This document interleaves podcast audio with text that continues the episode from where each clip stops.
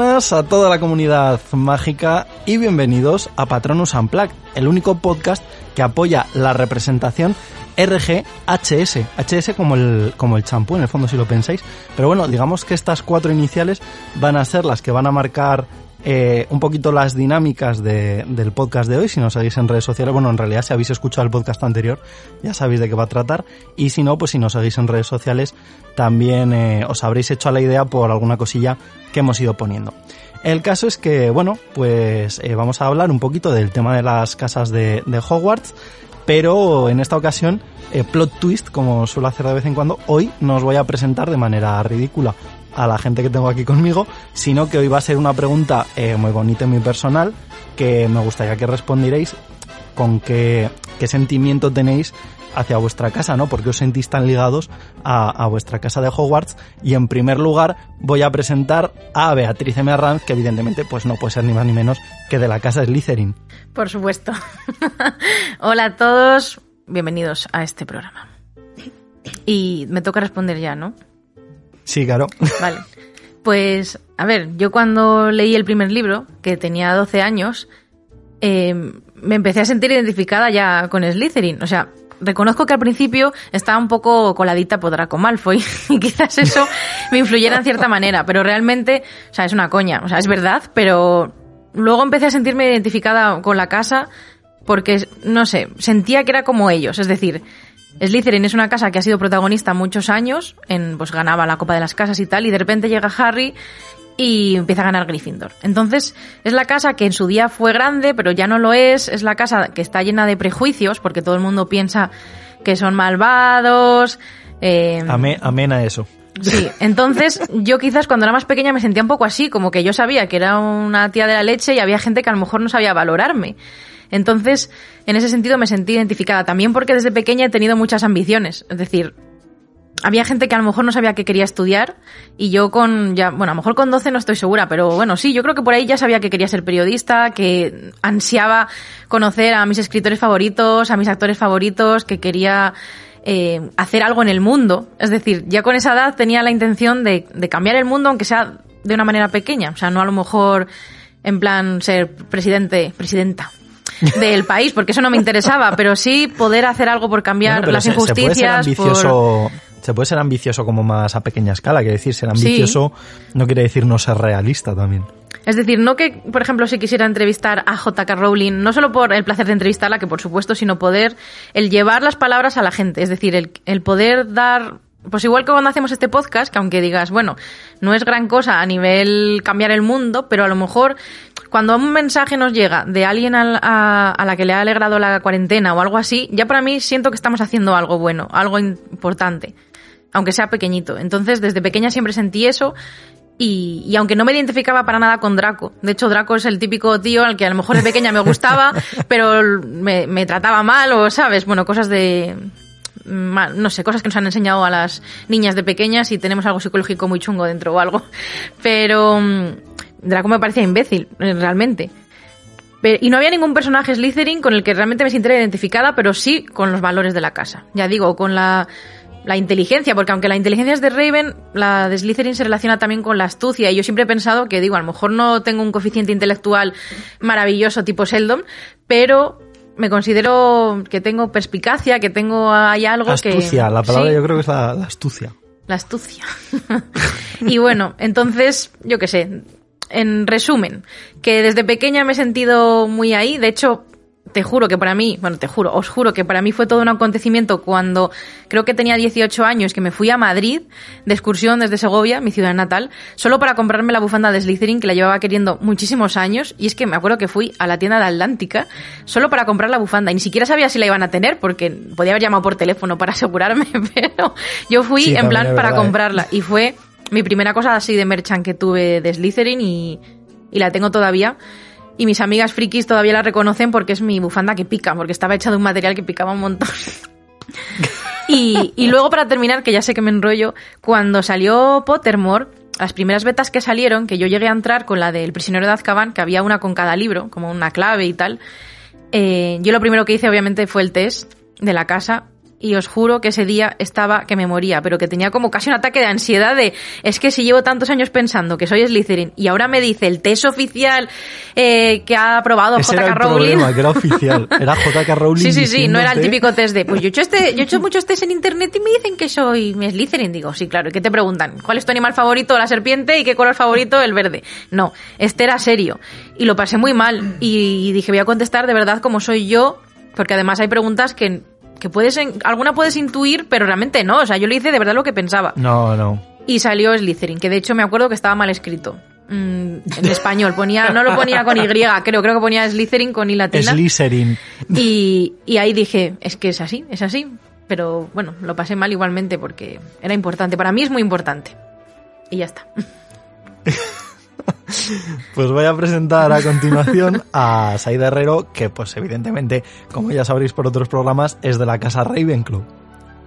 Eh, buenas, un saludo a todos y bueno, a ver qué puedo contar yo de, esta bonita historia.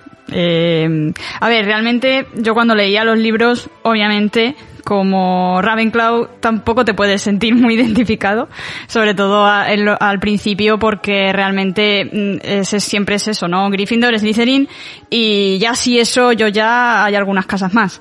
Entonces, claro, no te dan una información suficiente como para que tú te puedas sentir identificado con, con otras casas eh, a priori, ¿no?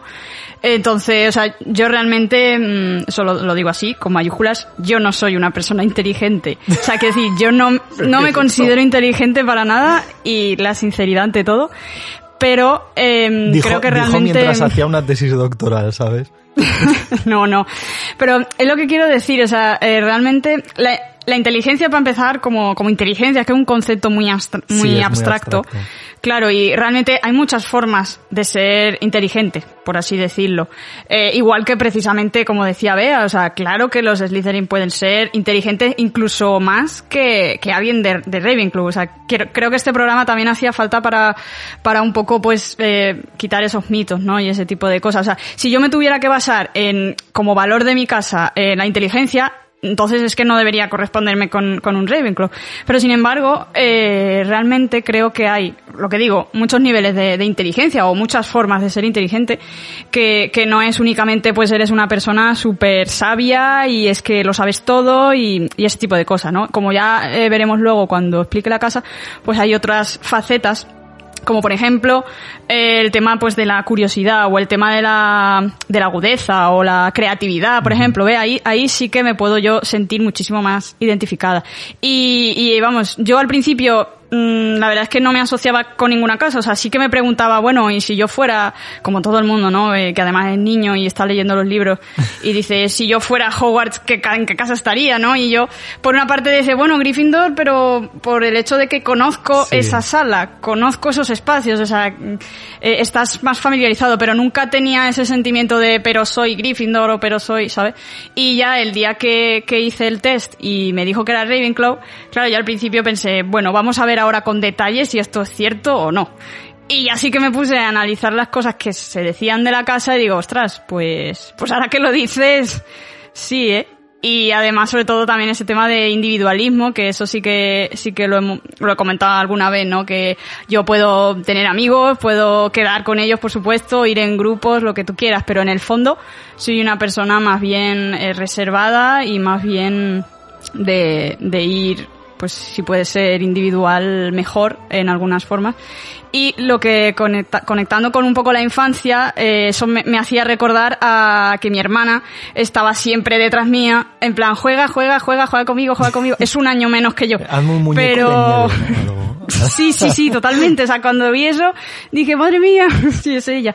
Y, y en ese caso, pues, eh, yo, claro, quería jugar con ella también, pero era en plan, mira, déjame que termine de leerme esto, déjame que termine de eh, hacer este dibujo, déjame que termine de hacer esto, eh, y luego ya jugamos. Quiero decir, siempre con ese espacio de ese conocimiento, digamos, que eso sí que me identifica mucho con la casa. Mucho más que lo que es la inteligencia y todo eso. Así que bueno, ya, ya veremos el resto de, de comentarios sobre la casa y lo iremos explorando. A mí hay una cosa que, que me llamó la atención de lo que dices, que yo creo que al principio todos somos Gryffindor, pero en realidad yo esto lo pensaba a posteriori. No somos Gryffindor porque queramos ser Gryffindor, sino que es, o que queremos ser Gryffindor porque lo que queremos es vivir esas aventuras con Harry, con los compañeros de Harry, con no sé qué, y yo creo que la reflexión real de a qué casa perteneces viene en el momento en el que dices, bueno, si yo fuera Hogwarts, pero no fuera con Harry, Ron y Hermione, ¿qué, qué, qué haría? ¿No? Quiero decir, ¿no? acabaría siendo un curso normal. Y entonces ya buscas otras cosas que yo creo que aquí ya sí que va con el tema de los valores. Pero bueno, por último, voy a presentar, al margen de que parezca que no todo el mundo quiere ser Gryffindor, al Gryffindor favorito del podcast, como si tuviéramos muchos más, que es Fer Vidal. Pues sí, muy buenas, iba a decir muy buenos días, pero bueno, buenos días, buenas tardes y buenas noches. Depende de cuando nos estéis escuchando. Pues yo, sí que es verdad que, que siempre es como, sí, yo soy Gryffindor y tal, pero como ya he dicho algunas veces, ese famoso primer test de Pottermore a mí me mandó a Slytherin, respondiendo las preguntas tomándome mi tiempo. Aquí hay que decir una cosa, ¿eh? Porque yo conozco a gente que le pasó que hubo un momento determinado en el que había mucha gente a la que estaba mandando a Hufflepuff y a Ravenclaw, aunque yo creo que esto fue porque... Para equilibrar. sí, es mi teoría, porque en Pottermore al principio, como había una dinámica de puntos de casas, sí. eh, había mucha gente en Gryffindor y mucha gente en Slytherin, yo creo que también porque se popularizaron las respuestas y tal, y, y yo creo que simplemente lo que pasó fue eso, que intentaban equilibrar para que los puntos en las casas estuvieran compensados. Entonces, bueno, puede ser el motivo por el cual aquí se mandaba a la gente a casas un poco random, ¿eh? Lo digo ya. Pues sí, Eso, es lo he mismo que pensado, hace eh, el también. sombrero seleccionador, ¿no? sí, exacto. Aunque yo con Fer tengo dudas, ¿eh? Yo siempre he pensado que podría ser Slytherin, pero si él no quiere estar en Slytherin, no, no, no te merecemos. Así exacto. No, yo no, yo es que no quiero, es que ahora lo iba a explicar. O sea, porque lo de lo que ha dicho Pablo respecto a Gryffindor, ¿no? Lo de vivir las aventuras es lo que yo iba a decir, porque al fin y al cabo, cuando hemos leído los libros, hemos crecido con Gryffindor, básicamente, porque siempre lo hemos visto todo desde el punto de vista de Harry, está pues con Ron y con Hermione, hemos ganado Copa de Quidditch con de, de las casas con, con Harry, eh, las copas de las casas eh, que hemos ganado, pues las hemos ganado con Harry. Entonces al final todo siempre ha rondado alrededor de Gryffindor. Y yo siempre pues eh, y también lo que decías de la sala común, o sea, yo veía la sala común de Slytherin y digo, yo es que soy de ambiente más cálido, yo soy del Mediterráneo, entonces como tal eso, pero sí que es verdad que a mí, o sea, yo en Slytherin estaría muy a gusto porque siempre, o es mi punto de vista, eh, Slytherin también se asocia, no sé si es por el jefe de casa, se asocia mucho a las pociones y tal. Y yo siempre he dicho que creo que mi asignatura favorita de Hogwarts sería pociones y yo me llevaría muy bien con el profesor de pociones. Eh, ya sea Snape, sea Slughorn o quien quiera que venga o quien quiera que estuviera en ese momento, ¿no? Y, y yo qué sé, y en el fondo lo que digo siempre es que todos tenemos de todas las casas un poquito y de una más. Y yo al final, pues es que creo que tengo más de. A lo mejor un poquito más de Gryffindor que de Slytherin, es que tampoco lo sé a ciencia cierta, realmente. Yo voy un poco a donde me lleva el viento. Fer, no digas eso. No, pero ¿por qué no? Si, si es- es- no lo digo en plan chaquetero, es en plan. Pues a lo mejor hay épocas en tu vida en que tienes un proyecto entre manos y la ambición te desborda, y hay otros momentos en tu vida en que no tienes tiempo para dedicarte a esa cosa que te genera esa ambición. Y, y dices, Bueno, pues pero ahora eso, no, signi- Hufflepuff, eso no significa que cambies de casa. Eso es un tema que me gustaría tratar en el programa. Que tengas eh, Bueno, características de otras cuando- casas cuando no significa... casa. Bueno, no significa que seas de otra casa. Es decir, tú con 11 años te llevan a una casa y estás para siempre. Harry de mayor no dice, uy, como soy ambicioso y soy jefe de aurores, soy Slytherin. Pues no, no lo diría nunca. Una cosa es que te cambies de casa y otra cosa es que te sientas más de una que de otra en ciertos momentos. Yo Pues no. cuando, cuando estoy, cuando estoy en, eh, en la cocina de casa, eh, cocinando, o sea, haciendo la comida, haciendo la cena, pues me, me, me sale la vena Hufflepuff esa que dicen de, de que les gusta cocinar y no sé qué. Bueno, de estas cositas que vamos leyendo por ahí, pero de Hufflepuff ya dejaremos Pero ¿qué hablar pasa? a Si eres de otra casa no puedes, no, no puedes cocinar. A ver, bueno, este, No. es que este, este programa tiene que servir un poco también para eso, ¿no? Para decir que, a ver, eh, uno, Va a generar debates en uno- este programa. Pero uno no tiene por qué estar mm, asentado en una casa, quiero decir, eh, lo que lo que estábamos comentando, ¿no? no to- primero, no vas a tener todas las características que tiene tu casa. Y, y puedes tener perfectamente mm, de las que haya en otro. Al final se trata también un poco de, de un equilibrio.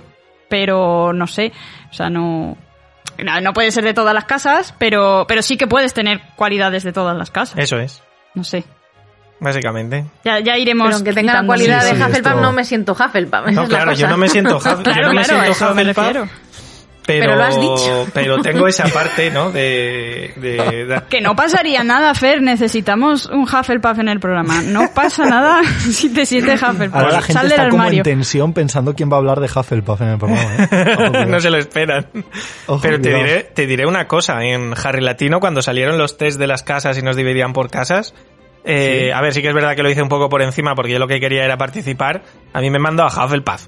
Y era como, eh, bueno, pues vale, me parece bien, Fer, ¿sabes? Si sal me del. Hufflepuff, pues a Hufflepuff y ya está. Ese- Eso es el típico test que me, que, uy, a los que me refiero que pondría, ¿cuál es tu favorito? ¿Amarillo? Es que no me, verde?". acuerdo, no me acuerdo qué Claro. preguntas hacían Es en que ese había test. unas preguntas a veces en estos test que es como, se cae una señora en medio de la calle y llega un coche que le va a atropellar. ¿Qué haces?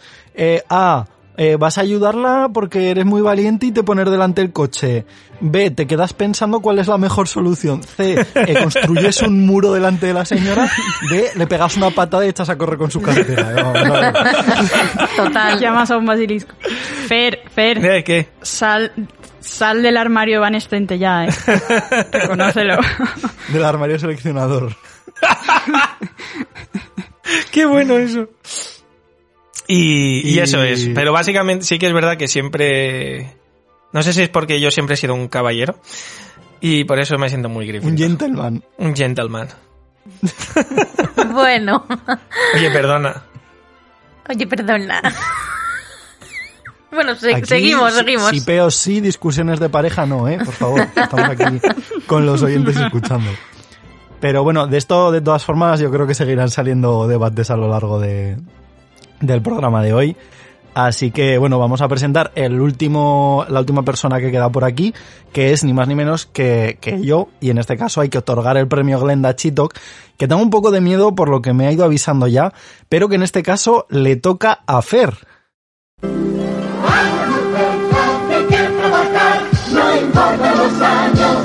Aquí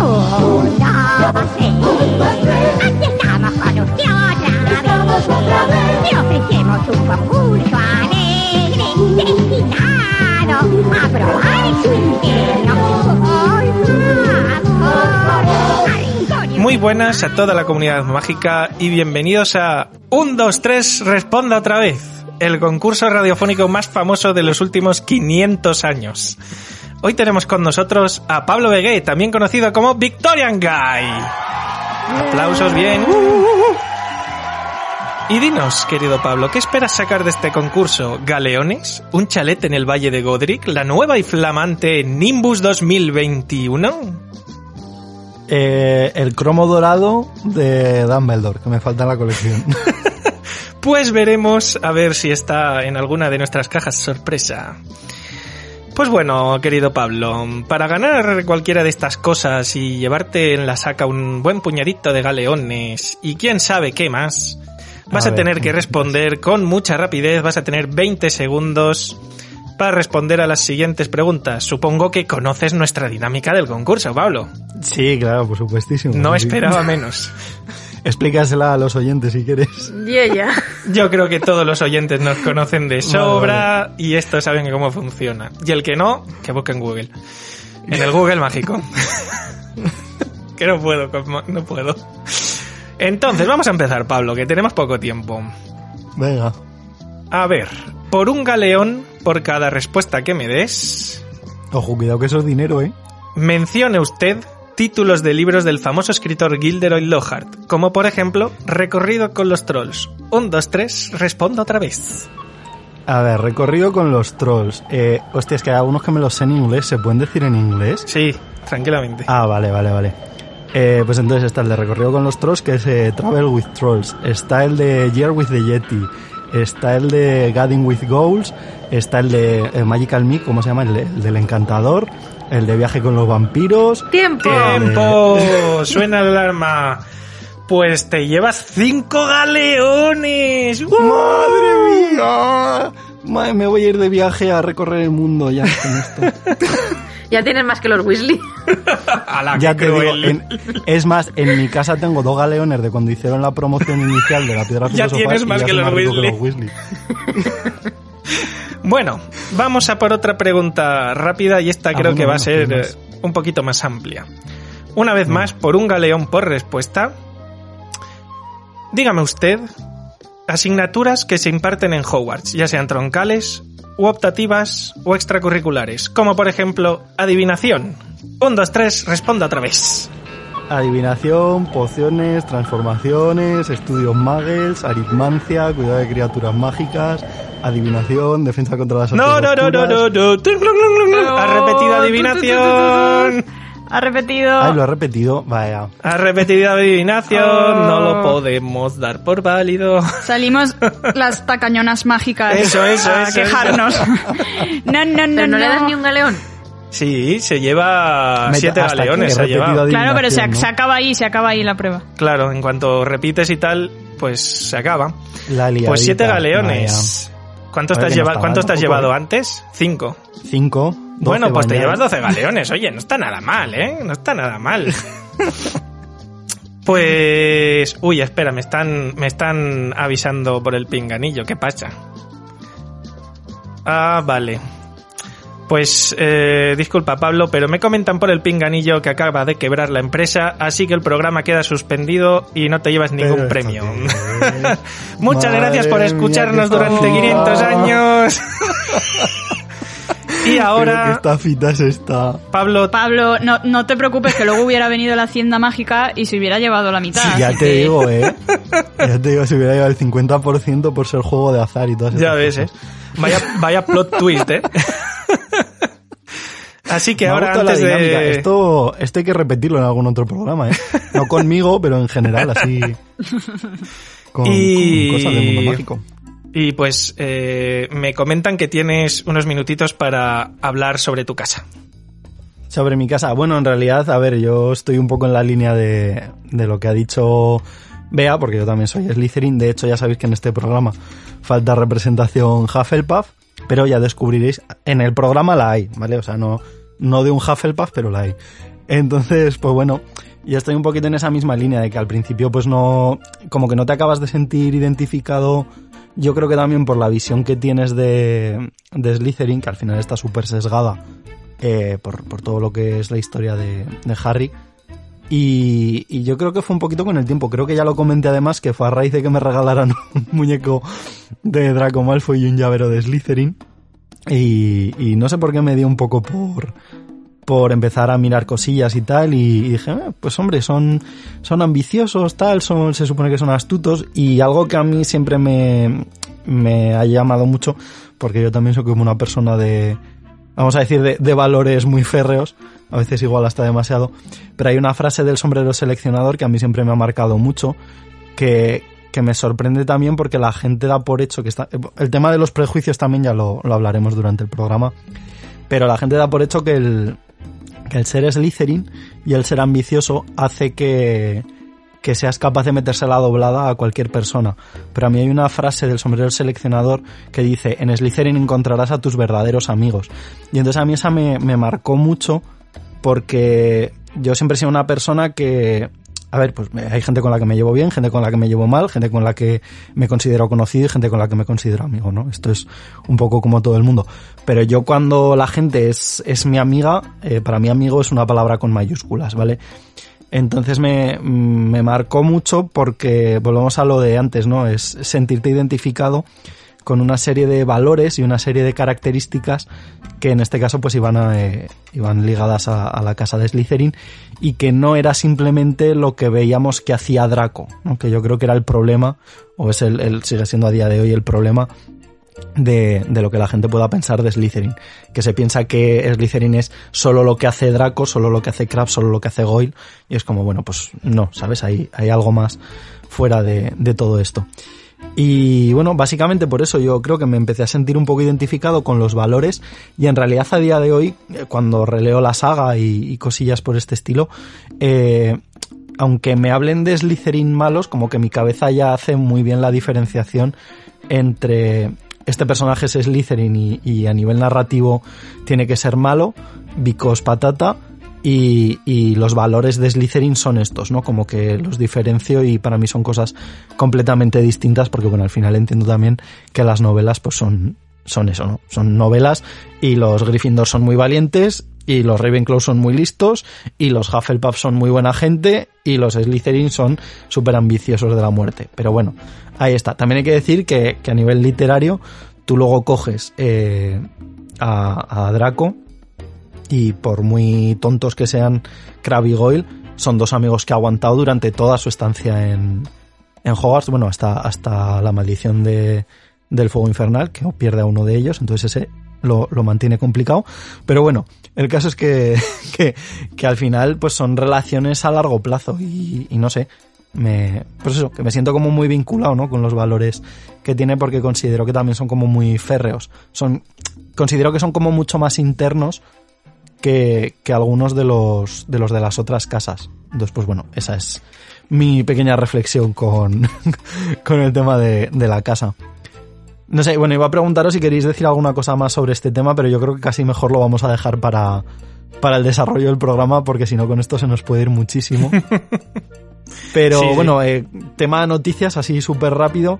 Eh, parece ya que la cosa está un poco revitalizándose, ¿no? Están saliendo algunas cositas, aunque no sean tampoco súper intensas. Ya sabéis también que ha habido el tema de la lectura esta de, Harry Potter y la piedra filosofal. Entonces, pues bueno, ha habido muchas celebridades de por medio. Ha estado Daniel Radcliffe, ha estado Stephen Fry, ha estado eh, David Beckham, ¿sabes? Que dices, bueno, pues ahí estaba David Beckham en su casa leyendo la piedra filosofal. Así que eso se ha ido haciendo popular, pero yo creo que ha habido otras con un poquito más de revuelo.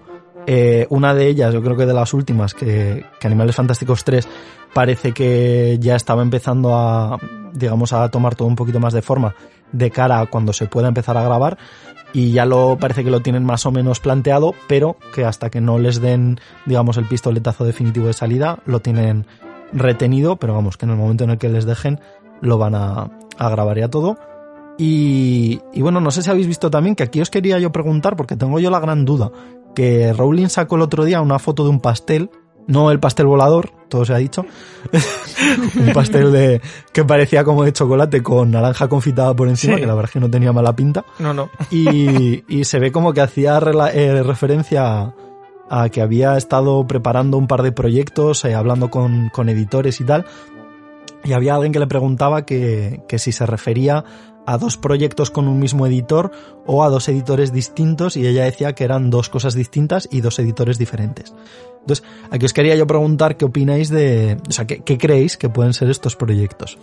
Hombre, yo sí que lo sí que lo vi y se me hizo la boca agua cuando vi la tarta, porque a mí las tartas de chocolate, pues en fin, y la naranja me tira por la tierra, obviamente, pues que por, por Valencia. Pinta, ¿eh? Y, y sí, yo sí que he comido tartas de chocolate con, como con confitura de naranja y recomiendo que si tenéis la oportunidad lo hagáis porque es manjar de los dioses, de verdad, ¿eh? Y no porque sea valenciano llame las naranjas. Seguro que Saida me entiende. Y... Eh, con los pasteles no, pero con las naranjas sí. Saida no es muy pastelera. Eh, no. um, eh, también decía algo, ¿no? Como que, que se le había abierto como un agujero en el estómago, ¿no? Por, por algo y que había tenido que cocinar la tarta por eso y sí, tal. Sí. Y es como, ¿y, ¿y, si está escribiendo algo de Harry Potter? Porque lo echa de menos en el fondo. O algo así, pero bueno, vete tú a saber. Yo, yo me declino a que está preparando algo de Animales Fantásticos 4, no sé por qué, quiere adelantar. Y eso pues también llevará editores y productores y sus cosas. Y, sí, sí. y pues me imagino que creo que era ya la última novela de la saga de Cormoran Strike. Si no recuerdo, si no recuerdo mal, creo que dijo que, que después de Animales Fantásticos 3 saldría la última novela o algo así. Entonces, no lo sé, pero ojalá sea algo de Harry Potter, por favor, por favor, Rowling. Haznos el favor, dadnos el placer. Saida y Bea, ¿vosotras qué opináis? ¿Qué creéis que puede ser esto? A ver, yo es que pues... pienso que tiene que ver con el guion, con el guion de la película. Yo creo lo que otro una no es el sé. guion seguro. Porque claro, al tener más tiempo para, para poder perfeccionarlo, imagino que le estará dando vueltas. Y espero que, por su bien, sea una maravilla. A ver, que estás, y que estás esté, close. Y que esté en, en, que esté en videollamada con Steve Close también. Y además es que decía, me he dado cuenta de que hay un, un agujero que a mí me da la sensación de que hablaba como un agujero en una trama o algo. Y yo por un momento estaba pensando, digo, por favor, Rowling, que no te hayas dado cuenta de que el agujero era que falta un hermano más en, la, en los Dumbledore, ¿sabes? Algo así.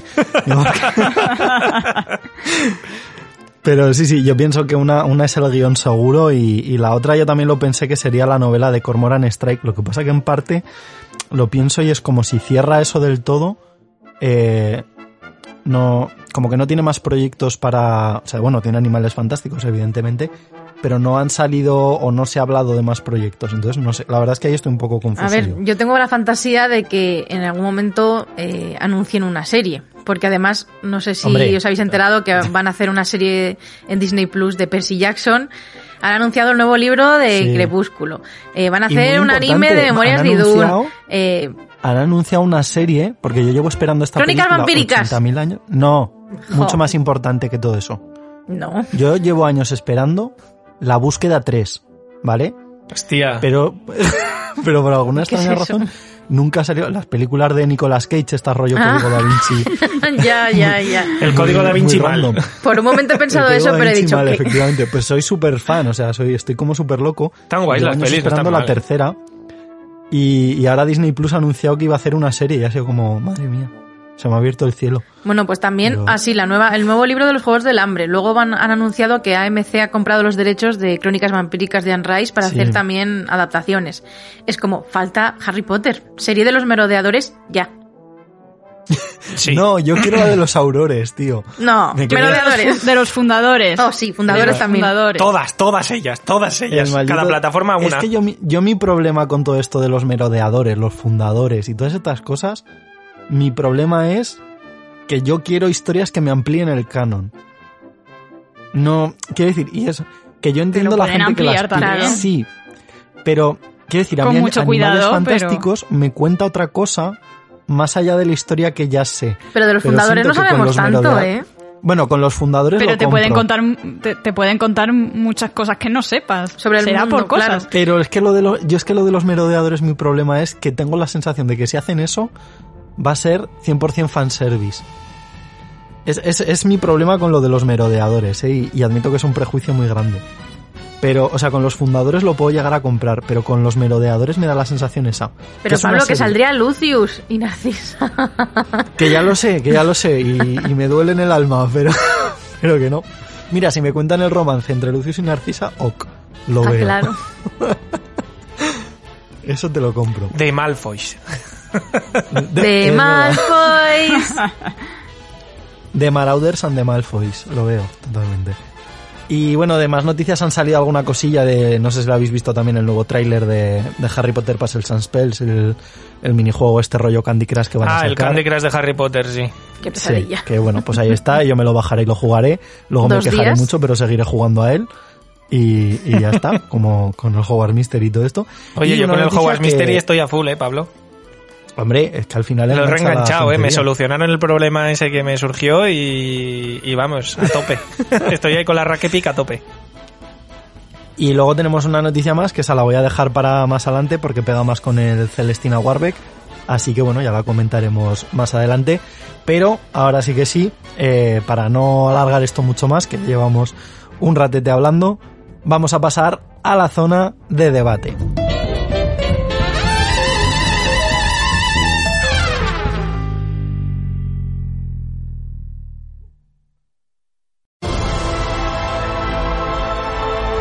Ha llegado el momento de ocupar el lugar que nos corresponde, en el mundo donde nosotros, los magos, somos libres. Únete a mí o muere. O también puedes escuchar Patronus Unplugged.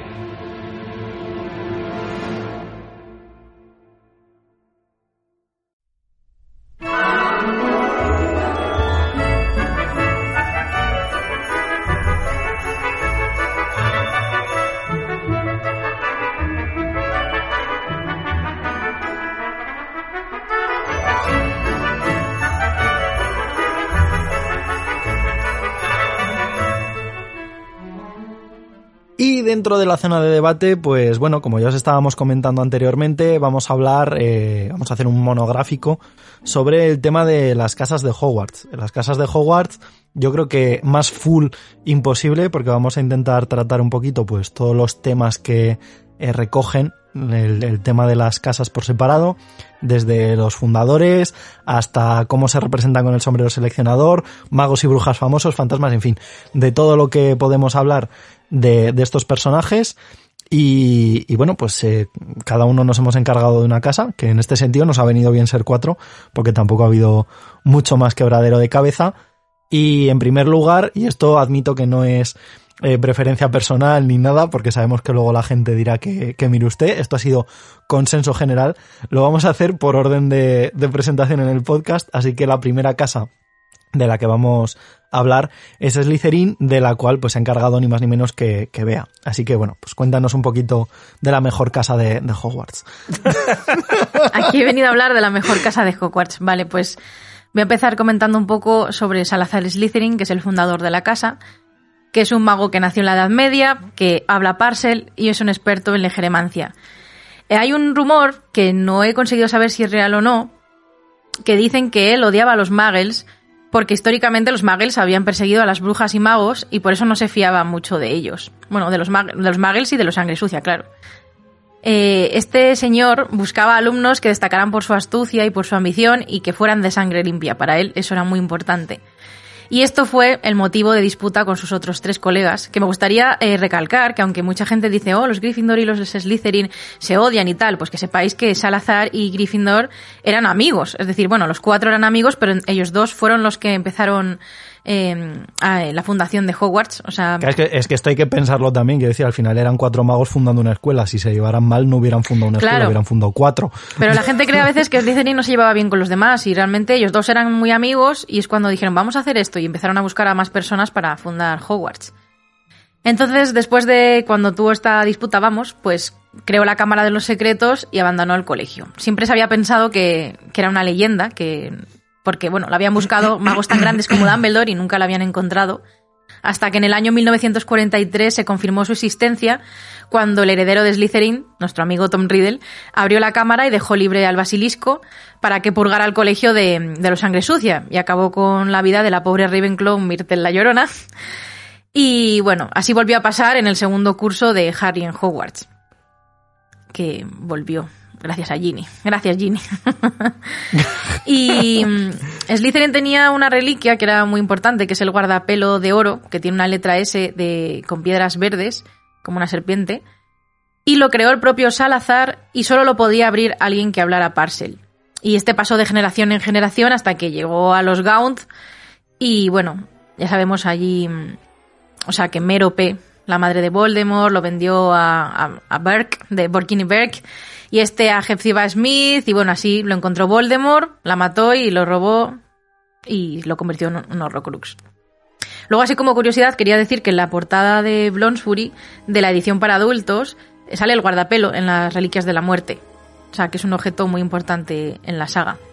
Y como otra curiosidad que mm, descubrí ayer, además, que a lo mejor lo había leído hace mucho pero no me acordaba, es que hay un descendiente de Slytherin que se llama Isolt Saire, que enterró la varita de Salazar en la escuela de Ilbelmorny, en los terrenos de la escuela, y se convirtió en un árbol con forma de serpiente con hojas que tenían poderes curativos. Así que que sepáis que todo el legado de Slytherin no es malo, ¿vale? ¿Y dónde has leído eso? Yo no lo sabía. Pues en, bueno, en la antigua Pottermore, Ah. en la joder, Wizarding si yo World. lo leí, no, no me acuerdo. Qué, Ya, qué por eso no me acordaba. Me parece guay. Y bueno, el escudo y los colores de la casa, obviamente el escudo, o sea, el animal es una serpiente, que es, yo entiendo que Slytherin lo, lo, lo, lo utilizó por su afinidad con las serpientes para hablar parcel. Pero es verdad que la serpiente desde la antigüedad ha simbolizado cosas como la inmortalidad, la sabiduría, la transformación, eh, el misterio de la vida, la astucia también. De hecho, existe el símbolo del el Uroboros, que es una serpiente que se muerde la cola y habla del ciclo eterno de las cosas. Bueno, todo esto, hablo de esto porque imagino que Rowling también pensaría en todo esto, no solo porque Salazar es amigo de la serpiente, sino porque tiene mucho más allá. De hecho, el, el tótem de los, eh, de los eh, nativos americanos, la serpiente, era muy importante para ellos y lo relacionaban con, con cosas curativas. Y luego, además, si vamos a- al tema de la medicina, la vara de Asclepio para los griegos y, o de Esculapio para los romanos es un símbolo que se asociaba mucho a la curación de, me- mediante la ciencia de la medicina. Y el símbolo que tienen es una serpiente enrollada en un báculo, que es esta vara que digo de Asclepio, y que lo utilizan... Que así, así como dato filológico, quiero decir, es que esto siempre me ha parecido muy curioso, que lo de los báculos, además de ser un símbolo como de estatus y tal, era también un símbolo de debilidad, por el, por el contrario. Mm, y por claro. eso los imbéciles se llaman imbéciles, porque viene del latín imbaculum, que es el, el que va apoyado en el báculo. Ahí está. es es mi, mi dato curioso, porque siempre me hace mucha gracia. Esta es mi Gra- aportación al podcast Pablo. de hoy. Pues este símbolo de la vara con la serpiente lo utilizan organizaciones como la Organización Mundial de la Salud. Es decir, que la serpiente siempre ha tenido como muchos eh, connotaciones negativas, que ahora les voy a comentar también, ¿vale? Pero también ha tenido positivas, como os acabo de contar. Y negativas, pues por ejemplo, en la cultura china eh, se dice que la serpiente es siniestra y superficial, porque es una criatura de sangre fría, que no tiene cuerdas vocales, y de hecho los seres humanos apenas podemos escuchar sus silbidos, por lo que refuerza la idea de, de la indiferencia. Y también es misteriosa, se mueve arrastrándose, no tiene sombra, y muchas veces ni siquiera la oyes llegar. Y de hecho, pues en la Biblia, eh, la serpiente representa el pecado, es la astucia que engañó a Eva para comerse la manzana del árbol prohibido y les echó del paraíso Dios y tal. Y luego eh, los colores de la casa son el, el verde y plata. El verde siempre se ha relacionado con la esperanza, con la juventud, con el crecimiento, naturaleza, pero también con la envidia y con el veneno. Y el plata se relaciona con la riqueza, el éxito, sabiduría, pero también con la frialdad, avaricia y prepotencia, que justo son cosas que creo que también se relacionan mucho con Slytherin. Porque al final los valores principales de Slytherin que todos conocemos son la ambición, la astucia, el orgullo, la determinación, el ingenio y luego he querido incluir la amistad. De hecho, por lo que decías Pablo al principio de que en Slytherin harás a tus, a tus verdaderos amigos, pues son cualidades que a veces se han considerado también negativas. Pero no estoy de acuerdo del todo. Es decir, por ejemplo, eh, según la RAE, la astucia es, y leo, agudo, hábil para engañar o evitar el engaño o para lograr artificiosamente cualquier fin. Es decir, sí, hábil para engañar, pero también para evitar el engaño, que creo que es algo muy importante, porque si no, pues si te engaña cualquiera, es decir, las cualidades de Slytherin muchas tienen su parte negativa, pero depende de cómo las trates, pero es igual que, que la ambición. Es decir, si tienes una ambición bien llevada, pues te puede llevar a muchos sitios. Porque tú puedes querer conseguir cosas y no estar todo el día haciendo el vago en el sofá. Y, y te puede llevar al éxito, al poder. Pero claro, ¿a qué precio? Es decir, en el sentido de que si utilizas la ambición mal, eh, pisando a los demás, eh, que no te importe nada, pues ahí es donde está el tema mal. Pero claro, eso no tiene que ver con el valor de la ambición, sino cómo la utilices. Pero esto es como los Gryffindor, lo siento, Fer. Pero si un Gryffindor es súper valiente, también es valiente alguien que, que se pone, se pega bombas al cuerpo y se inmola. Es decir, Hola, o- la otra. vale, a lo mejor era un poco duro, perdón. No, pero. Pero tiene. Bea tiene toda la razón. Sí, o sea, sí, que hay que, ahí que hay que está- ser valiente con cabeza, ¿no? Eso No, es. no, bueno, no me, ref- no me refería por lo de la inmolación. Quería decir, recapitulo un poquito, y me refiero a los valores que, que ella está diciendo. Quiero decir, todas esas cosas tienen siempre su doble filo, porque al fin y al cabo es la persona en sí. No es el Slytherin o no es el Ravenclaw o no es nada de eso, es la persona. Entonces tú puedes ser muy ambicioso, como dice ella, en el sentido de mm, me propongo cosas y tengo esa ambición para lograrlas, pero no a costa de otra gente. No, no necesariamente la ambición es mala. Y por eso también creo que hacía falta un poco este debate y este programa, porque hay mucha gente que, que se piensa eso de, uy, Slytherin, uy, todos son malos, o, o eso, o, uy, qué ambicioso eres, qué malo eres. No, soy ambicioso, sí, quiero lograr cosas. ¿Qué pasa? Bueno, de Eh, hecho, pero esto, no- esto lo no quiero dejar claro para los oyentes, que en realidad este podcast surgió para que veáis que tenemos en cuenta muchas veces los comentarios que nos dejáis, aunque no Es sea verdad, una es propuesta directa, de una oyente que nos decía que estaba como preocupada porque su hija eh, se sentía identificada con, con Slytherin. ¿Vale? Entonces, bueno, queríamos un poco también hablar de estos temas, eh, ya no solo por los valores, sino de las casas en general, para que se entendiera que hay algo más allá de Harry en Gryffindor, que hay algo más allá de Draco en, en Slytherin, en fin, que hay algo más allá de lo que se nos queda a primera vista con, con estos Claro. temas. A lo mejor el ejemplo de la bomba y la inmolación es un poco duro, pero era para que quedara más claro. O sea, Sí, sí. Pero por No, no, ejemplo, sí, un claro. médico, o sea, para mí un médico es la persona más ambiciosa del mundo, por todo lo que trabaja, por todo lo que estudia, que eso puede parecer Hufflepuff, pero los médicos generalmente ambicionan el ayudar al mundo, el cambiar el mundo, y eso, mayor ambición que esa, es decir, que siempre se trata de mal y como el valor de Gryffindor siempre es como, ay, qué bien, qué valiente, muy bien, pero el valor también tiene cosas horribles en el mundo. A la guerra van los valientes, ¿no? Bueno, Eres muy bélica, eh, Bea. Estás Ya. on fire. Y luego, por ejemplo, otra característica de Slytherin que he mencionado, que es el orgullo, pues también puede ser un reflejo de la autoestima, del, o sea, que es algo positivo también. Es cierto que a los Slytherin se les ha relacionado mucho con las artes oscuras, y es cierto que ha habido magos oscuros, pero bueno, al final es lo mismo que decir que... Bueno, iba a decir otra cosa fuerte, pero yo no sé si decirla. Que en plan, es como decir que... Sí, ya Hoy que esto- te has este puesto- es tu programa, Bea. Ya que te has puesto... Bueno, es como decir que todos los vascos son etarras, ¿vale? Eso es lo que iba a decir.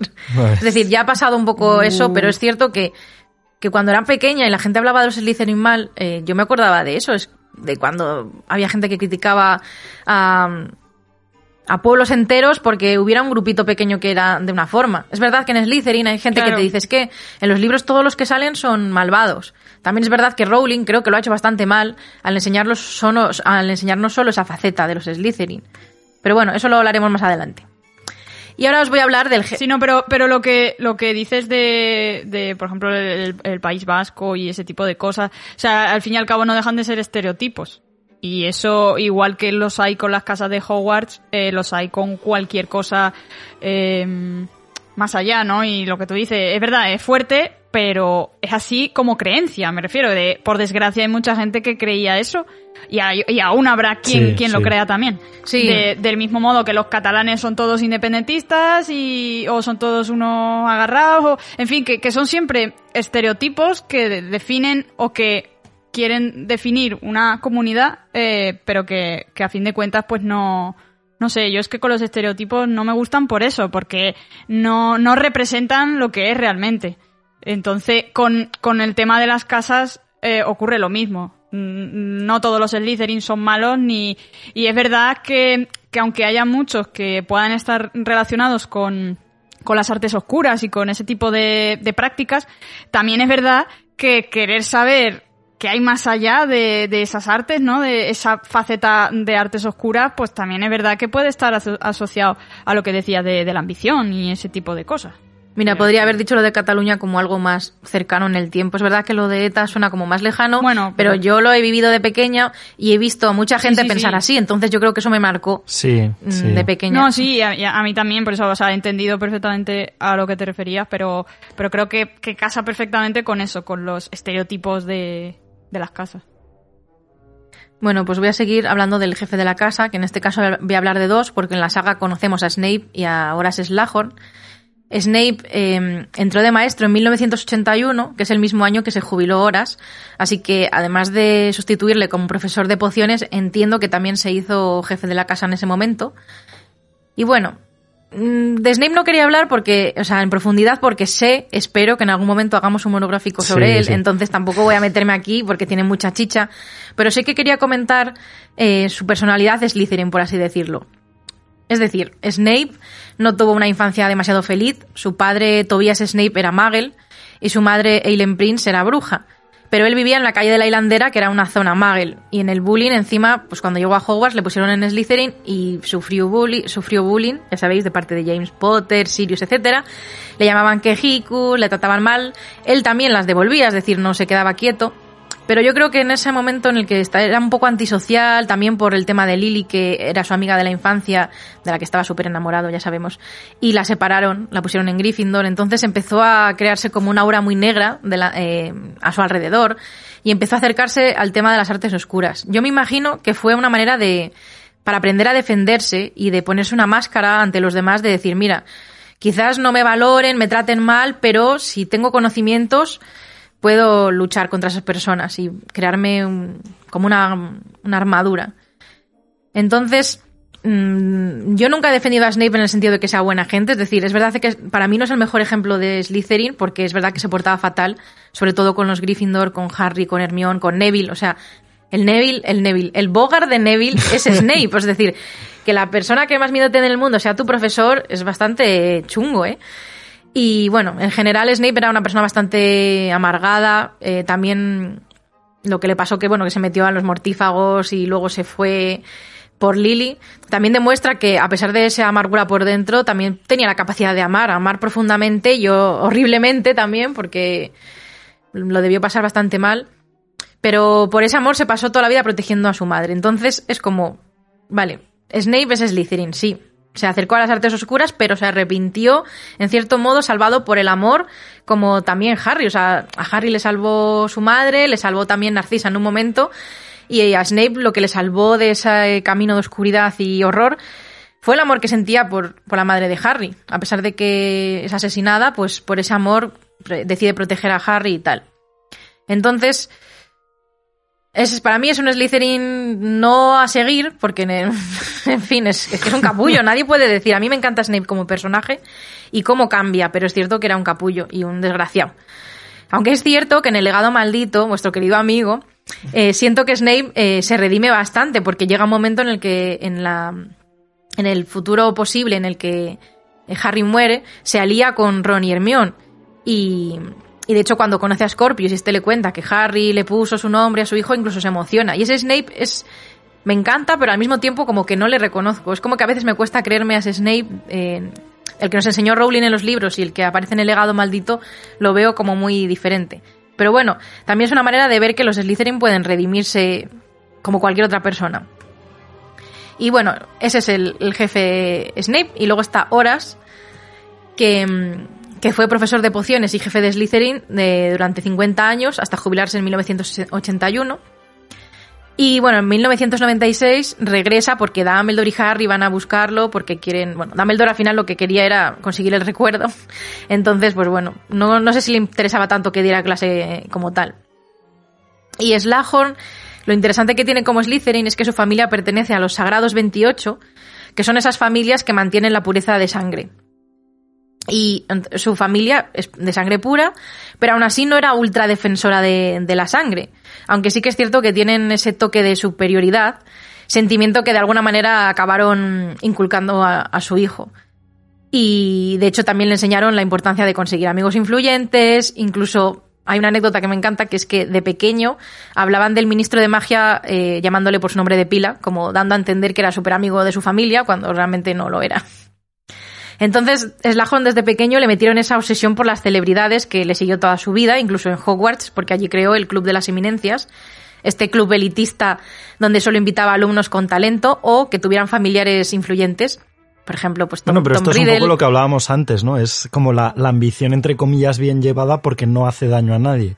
Sí, de hecho, lo que dicen de Slughorn siempre es que él no quería ser el centro de atención de, de la ambición, no quería él el poder o el éxito para sí mismo, sino quería rodearse de ello, pero no, no estar en el centro, sino, bueno, o estar en el centro, pero que los famosos sean los de su alrededor, por así decirlo. Pero bueno, por eso se, se reunió, ya decía, o sea, con, con Tom Riddle, Harry, con Hermione, por ejemplo, Cormac McLaggen, que, que no porque él fuera un superalumno, sino porque su tío Tiberius eh, tenía un alto puesto en el ministerio. bueno, el caso es que ya sabéis la historia de Slughorn, que habló a Tom Riddle de los Horcruxes y cuando se enteró de que se había erigido como el supermago más oscuro de todos los tiempos, pues se puso fatal, de hecho se enfermó por la pura culpabilidad y miedo y decidió quedarse en Hogwarts porque es donde pensaba que iba a estar más seguro. Pero se puso muy feliz el día que descubrió que Harry Potter, bebé, había acabado con el Señor Tenebroso y eh, ese día dijo que se piraba de Hogwarts. Pidió la jubilación 50 años después de, de- de empezar como profesor. Y dices, bueno, este es Slughorn que os he contado, pues no es que sea gran cosa y tal, pero hay algo muy importante que es donde demuestra que los Slytherin también pueden ser buena gente. Bueno, además de que él no era malo, lo único que tenía, pues eso, el gusto por la gente famosilla y tal, pero no era mala gente. Pero sobre todo demostró su valía durante la batalla de Hogwarts, porque se llevó a los, a los alumnos de Slytherin, que no querían luchar, y parecía que no iba a regresar. Pero volvió y con refuerzos, con Charlie Weasley. Y eh, al final incluso del enfrentamiento luchó contra el propio Voldemort. Y no le mató, ¿eh? O sea que también debe ser un brujo bastante poderoso. Y, y es como curioso porque él lo pasó siempre súper mal, porque pensaba que le había contado a Voldemort ciertas cosas sobre los horrocruxes y tal, y entonces cuando se encaró con él en la batalla de Hogwarts es como que, mm, que espió su culpa de alguna manera y demostró su valía ante su antiguo alumno. Y eso es algo que en el libro pues no se ve muy por encima, pero creo que es interesante. Y de hecho, hasta en los propios archivos de Pottermore, bueno, o de la antigua Pottermore, se dice que desde que Slughorn hizo esto en la batalla de Hogwarts, el, el estigma de la casa Slytherin empezó a borrarse un poquito. Y de hecho, bueno, ahora que está jubilado en, en la sala común de Slytherin, cuelga un retrato suyo en, en su honor. No sé si queréis comentar algo de esto, o si no sigo con la sala común hablando Yo- de Sí, ella. Ah, yo solo quería comentar un detalle, como estabas hablando de Slughorn, de un pequeñito detallito que tenemos en la, en la película de las reliquias parte 2, que sospechosamente sale Slughorn cuando están bajando las esca- eh, creo que es después del Piertotum Locomotor o algo así, se ve Slughorn bajar por detrás por las escaleras y se saca algo de la túnica, una botellita pequeña y bebe. Félix Felicis, tal cual. Gracias a él, Yo, yo Harry mató a Voldemort. que sí que lo era. O sea, bueno, yo lo he dado por hecho, no sé. Yo, si soy Slughorn, lo hago. Es más, reparto Félix Félix. Te quiero decir, a un caldero. un, un experto en pociones. La tengo ahí en reserva en barrica y digo, oye, Félix Félix, venga, aquí como el Panoramix en Asterix y Obelix, venga, todos en fila. Poquito. hubiera estado bien, ¿eh? Y ya te asegura, te aseguras Hombre, la yo- victoria. Yo, o sea, teniendo en cuenta que conlleva un mes prepararla y tal, yo lo pienso y no, no se me haría raro que en la situación en la que estaban eh, fuera una cosa que tuviera él preparada pues para algún momento. que- Claro. Lo que no sé es por qué no hay una empresa que se dedica a, a fabricar Feliz Felicis ahí a, a piñón y lo vende. Pues porque será ilegal, ¿no? Entiendo yo. ya, a lo mejor Claro, sí. a ver, se supone supongo. que no la puedes usar. Bueno, pero hay muchas cosas ilegales aquí en la vida real y se, se venden igual. Bueno, Ya, no sé. Hombre, al- algún contrabando habrá, ¿eh? También. Hombre, eso seguro. bueno, pues retomo la sala común ya que he comentado el cuadro de Slughorn. La sala común de Slytherin está en las mazmorras del castillo de Hogwarts y se entra por un muro a través de un muro de piedra. La contraseña cambia cada dos semanas y la ponen en el tablón de anuncios de la sala común. O sea, sencillito y para toda la familia. Y a mí esta sala es verdad que mucha gente dice que, es súper fría y tal, pero a mí me parece súper elegante y súper bonita. Que es una, la sala común está decorada con grandes lámparas de plata y con tapices que cuentan la historia de, pues, de Slytherin famosos. Tiene sillones de cuero negro y sillas de madera. Las ventanas, que es lo que me parece más guay, aunque al mismo tiempo me aterra, dan al lago y a veces incluso se ve al calamar gigante nadando o a otras criaturas a través de las ventanas. Entonces, también como entra la luz a través del agua y del lago, pues tiene un toque verde eh, la sala común. Los dormitorios tienen camas con dosel, cortinas de seda verde y colchas bordadas con hilo de plata. O sea, precioso. Que Y- Una cosilla de esto de las salas comunes me hace gracia porque hay gente que se ha dedicado a coger, eh, digamos, un poco la situación y la, la idea de las salas comunes en, en Hogwarts, no solo la de Slytherin, sino todas, y hacen como música ambiental y, y están todas, o sea, para que te pongas de fondo, están en YouTube y entonces hay un vídeo de 10 horas de duración de música ambiental de las salas comunes. Y entonces en esta de Slytherin sí que se oye de fondo como agua y goteras y cosillas así. Ya, yo la verdad Y- es que en ese sentido me siento como muy identificada y, y Fer lo sabe, que yo muchas veces para dormir me pongo lluvia, porque me encanta dormirme así. De hecho, a veces cuando me cuesta dormirme me pongo pues, sonidos de, de agua y de lluvia. Entonces, en este sentido, me siento como también súper identificada con la sala común de Slytherin. Aunque es cierto que ventanas gigantes en las que se ve el calamar y que, y que no sé, tener la sensación de que se puede romper el cristal e inundar la sala, eso no sé yo si podría dormir bien. Porque tengo pánico al mar, es decir, a, a lo que hay en la- las profundidades del agua. No sé si os pasa, pero a mí sí.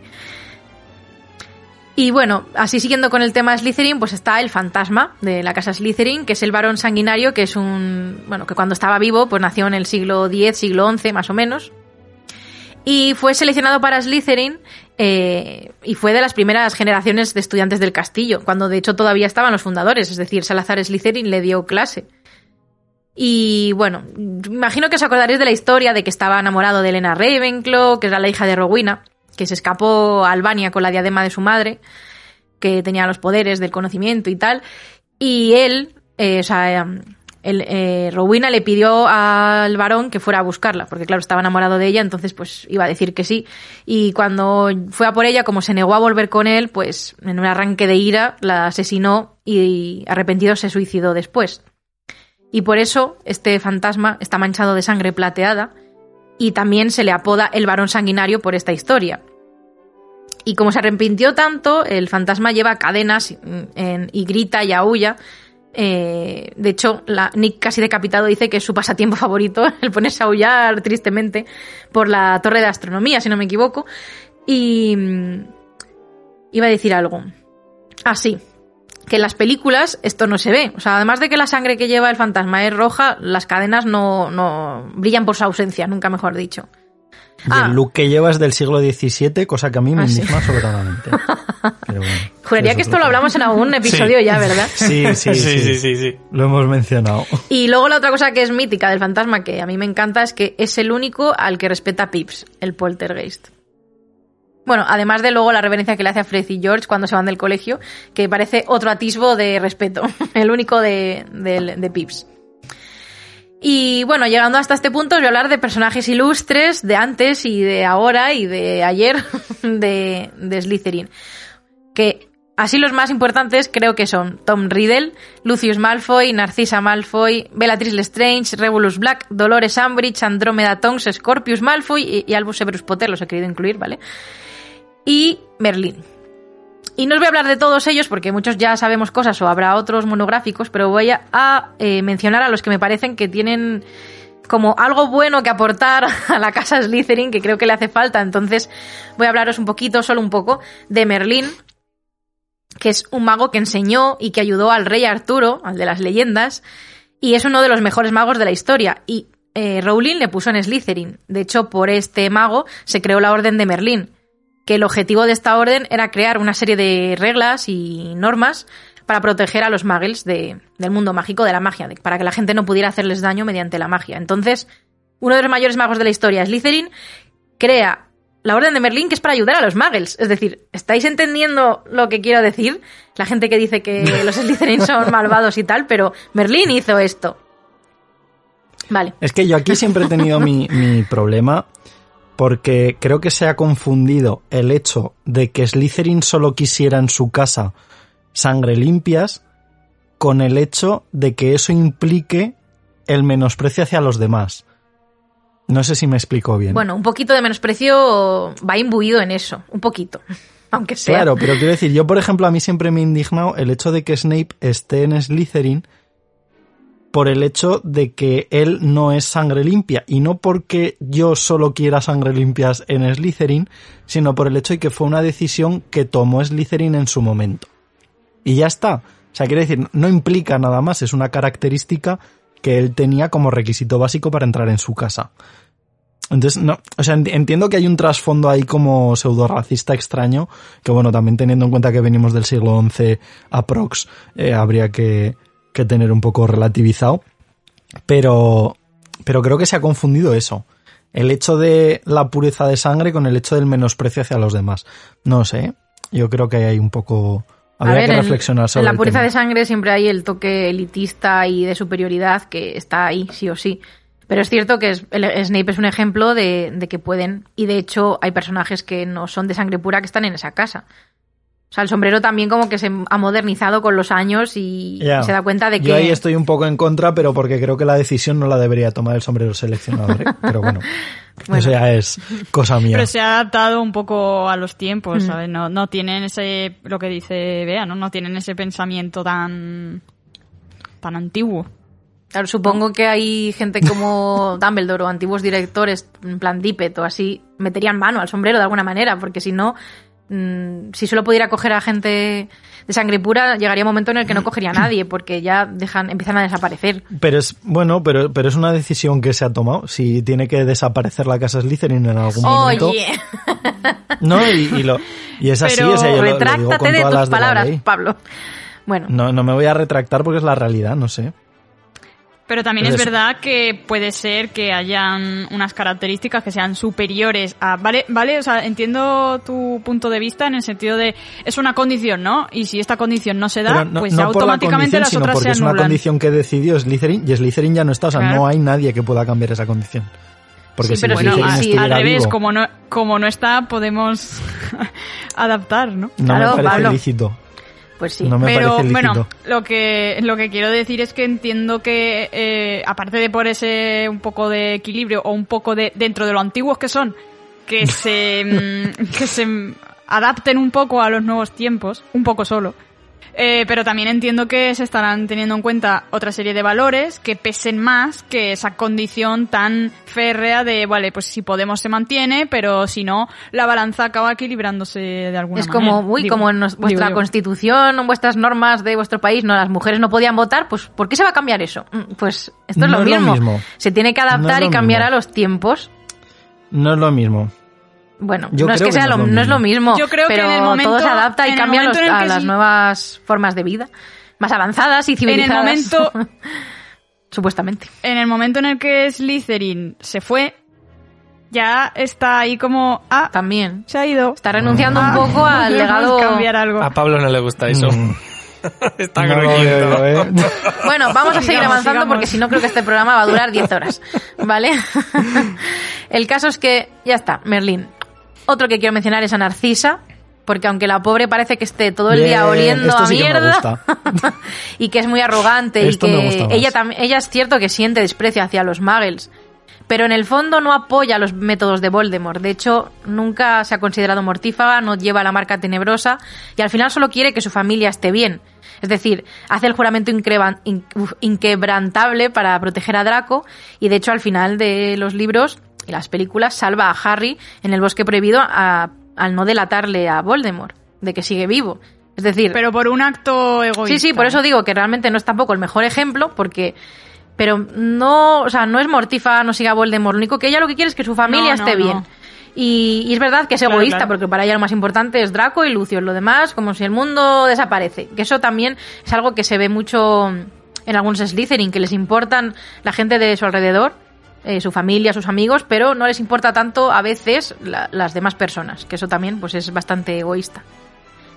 Otro personaje es Andrómeda Tonks, que, bueno, hermana de Narcisa, que ya sabemos que se casó con Ted Tonks, que era un Muggle, entonces ella fue a Slytherin, se casó con un Muggle y no sigue para nada los las ideas de Voldemort ni nada por el estilo. Entonces es algo que quiero tener en cuenta porque es un personaje que quiero que la gente se acuerde porque aunque no tiene mucho protagonismo, la gente cuando habla de los Slytherin siempre se olvida de ella. Y luego, por último, eh, Regulus Black, que sí que es cierto que también fue mortífago el pobre, pero cuando descubrió que Voldemort iba a dejar morir a Critcher cuando le dio la poción que guardaba el guardapelo, se dio cuenta de, de hasta dónde era capaz de llegar Voldemort y decidió que hasta aquí. Y de hecho fue el que cambió el guardapelo de Slytherin en la cueva y intentó destruirlo, pero pues bueno, bueno, se lo dio a Critcher para que lo destruyera, pero no pudo y él murió en la cueva. Es decir, se arriesgó, o sea, murió y cambió de parecer solo porque Voldemort iba a hacer daño a su elfo doméstico. Es decir, aquí se vuelve a ver otra vez que los Slytherin se mueven mucho por, por, la, por el amor que sienten hacia otras personas o criaturas, que ni siquiera era su familia de sangre, era un elfo doméstico que encima, en, precisamente en la casa de los Black, no es que se les tratase muy bien. Bueno, bueno, realmente donde se dice que se les trata mal es a Dobby y los Malfoy. Los Black los tienen ahí sus Bueno, cabezas reducidas en la Sirius casa. también trataba un poco Bueno, mal sí. a Critcher. Que de hecho nunca entendí la frase de Sirius de. ¿Cómo es la de.? Fíjate cómo es una persona cómo trata a sus inferiores y no a sus iguales, más o menos. Y Sirius precisamente trataba fatal a Critcher, entonces es como. Bueno, y ya para ir terminando con el tema de Slytherin, eh, os voy a mencionar algunas frases que dice el sombrero seleccionador sobre cómo son los Slytherin. Una ya la ha comentado Pablo, que es la que dice, o tal vez en Slytherin, donde harás tus verdaderos amigos. Esa gente astuta utiliza cualquier medio para lograr sus fines. O sea, el sombrero yo, yo creo que también tiene una espinita con Slytherin, ¿eh? Porque es que hasta el propio sombrero, maldita Rowling, dice estas cosas fatales. Bueno, luego, eso es lo primer- la primera canción que dice el sombrero. que también dice, el ambicioso Slytherin ambiciona alumnos ambiciosos. ambiciona alumnos ambiciosos. en otra canción, en el año 95, dice... Juntos lo levantaremos y allí enseñaremos, decidieron los cuatro amigos, amigos, ¿eh? sin pensar que, su, que su, su unión pudiera fracasar. ¿Por qué? Donde podía encontrarse, joder, no sé leer, ¿eh? ¿Dónde podía encontrarse a dos amigos como Slytherin y Gryffindor? Es decir, el sombrero está diciendo que, que eran súper amigos. Y, lo- y luego solo, y luego dice, solo otra pareja, Hufflepuff y Ravenclaw. Ellos, a ellos podría compararse. O sea, que está diciendo que eran muy amigos. Y, y luego dijo Slytherin, solo enseñaremos a aquellos que tengan pura ascendencia. La propia Exacto. canción lo dice. Pero luego pues vemos que no es real. Pero bueno, al final, yo que sé, en el caso de Snape, por ejemplo, pues él tiene una madre bruja y pues bueno. Además, yo que sé, pues lo que decíamos antes, vería otras características en él que le inclinó. Porque eso lo dijo Slytherin, pero claro, el sombrero dice otras cosas. Es decir, el sombrero dice, dijo Slytherin, bla, bla, bla, bla, bla, bla. Pero el sombrero luego toma las decisiones que le salen del hortito. Bueno, pues eso, para que veáis. Pero, pero una, una pregunta rápida. Eh, ¿Había algún eh, Muggle, quiero decir, un, que viniera de familia Muggle en Slytherin?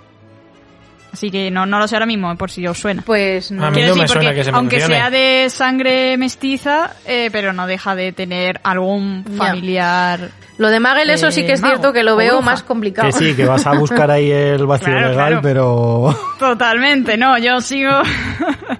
pero no, pero a ver, quiero decir que, eh, Pablo, eh, tú, con tus argumentos, creo que si hubiera un, un hijo de Muggles completamente, o hija, eh, ahí sí que sería para que te enfadaras. Sí, Pero yo es que, por bueno, ejemplo, compro. rama Claro, es que yo, por ejemplo, compro el caso de Tom Riddle por el hecho de que es como, bueno, pues él desciende de, de Slytherin y ahí sí que entiendo que pesa más el linaje de sangre y tal. Pero, Ajá. pero no, pero por ser su propia sangre, ¿eh? Por ser la sangre del propio Slytherin, no por otra cosa. Favoritismos ya de entrada. Ese es el único que compro. Es más, compraría hasta Harry por el tema de los Peverell. Pero, pero ya. Bueno, bueno, y no es que me entusiasme tener a Harry en Slytherin y lo sabéis perfectamente. nadie quiere a Harry. Pues ganarías, ganarías la casa. Ya, eh. Con los, o sea, ganarías la copa de la casa con los puntos. Ya, pero yo prefiero ganar limpiamente, te lo digo ya. Bueno, ahora que lo pienso, hay un personaje que no he mencionado en el tema de, de personajes ilustres. Bueno, ilustres. Personajes reconocidos, que es Draco Malfoy. O sea, he hablado de sus padres, pero no de él. Y es cierto que es un personaje que también creo que hay que mencionar aquí, porque también, al, no como Snape, pero es cierto que vivió una vida, una infancia dura por el machaque constante de su padre, la obsesión con la sangre limpia, anti-muggles, etcétera. Y, y bueno, pues se convirtió en ese chico bullying horrible, que envidioso, asqueroso, pero que en algún momento de su vida, pues empezó a cambiar y se dio, y nos dimos cuenta todos que al final no era ese chico que parecía pues que, que tenía todo bajo control, entre comillas, y se convirtió en un chico asustado, que tenía miedo, que no sabía qué hacer y que no se atrevió a matar a Dumbledore. Y, y que bueno, que luego en el, en el futuro incluso no se lleva bien con Harry, pero tiene una relación cordial con él y gracias a sus hijos. Es que eso, aunque sé que a vosotros no os gusta tanto, sobre todo a ti, Pablo, a mí, Scorpius y, y Albus, es, me parece súper importante porque es el, el que redimen finalmente a la casa de alguna manera, porque son los protagonistas de la historia, son Slytherin y son personas normales. De hecho, Scorpius es un amor, porque Albus es un poco tontito, el pobre, pero Ha Scorpius salido Pues al padre. fuera un poco... es maravilloso ese personaje. Albus salió al padre. Sí, es que de hecho se parece a Harry, es que es verdad. Precisamente en el, en el legado eh, maldito sale eh, esa parte de Draco, ¿no? Que dice que, Sí. que tenía envidia de la relación de amistad que tenían Harry y Ron. Ay, eso me hacía y llorar. Hermione y eso. Porque es que además es algo que nunca hubiera reconocido él de pequeño, pero es que te das cuenta que al final él estaba obsesionado con Harry por eso, porque tenía... O sea, tú de hecho antes, Pablo, has dicho que él tuvo buena relación con Crafty Goyle, pero realmente él no quería eso. Él ambicionaba tener amigos de verdad, no, no vasallos o esbirros, que era Claro, lo que eran al final Crafty Goyle. Y Draco, pues eso, fue así es que por aquí su familia. sabemos qué relación había detrás, ¿eh? Bueno, pero se ve, les trata no, porque fatal. en el, en el, Sí lo sabemos porque en el momento en el que la cosa se pone muy chunga en las reliquias de la muerte, en el último libro, eh, no me acuerdo si fue Crab o Goyle, juraría que Crab, pero no estoy segura, eh, enseguida le dice, no, no, tú a mí no me manda, yo me largo y esto no, ¿sabes? En plan, Ya, le abandona. Sí, a, sí, sí. a la primera de cambio. O sea, si de verdad fueran amigos, eh, aunque sea por ser mi amigo, ¿sabes? Te intento ayudar o estoy ahí contigo. Bueno, es que pero tampoco, en cuanto tampoco eran pueden... los personajes más lúcidos durante toda la saga, no vamos a engañar. a No, no, pero, pero demuestran que amistad cero. Eso, porque aunque no sean amigos del alma como Harry, Ron y Hermione, por, joder, yo cualquier amigo que tenga no lo voy a dejar que se muera. Aunque no sea mi mejor amigo del alma. O sea, lo voy a ayudar en lo que pueda. Y Yo yo siempre- en cuanto tienen la oportunidad, se largan. Siempre he visto que los había manipulado. O sea, que precisamente como eran tontitos, pues eran a los que podía manipular para que fueran sus guardaespaldas, hacer lo que él decía. Eso no me parecía una relación sana de amistad. Era, pues eso, para mí eran sus esbirros y él siempre envidió otra cosa. Porque además, pues yo que sé, a pesar de que tenía un padre con mucha influencia, eh, tenían padres ricos y tal, pues no era feliz. O sea, entonces, al final es un niño muy triste. Y, y a mí siempre Draco me ha dado más pena que otra cosa. También quizás por eso sentía cierta empatía con él. Sobre todo a medida que avanzaba la saga. Porque soy sensible. Las causas perdidas me encantan. Y, y ya para ir terminando, bueno, lo del sombrero que he comentado realmente era para que vierais pues, cosas que se dicen en, la, en las canciones, que no hay muchas. Y os quería preguntar, que creo que ya ha quedado claro que pensamos todos que los Slytherin no tienen por qué ser malos, ni son malos. Que además la gente que dice que sí que son malos porque en el libro salen, solo salen personajes malos, no sé qué. Pero de verdad la gente se cree que habría una escuela en la que ya estigma- estigmatizaría a los niños de tal manera que tienes 11 años y llegas allí y te ponen en la casa de los malos.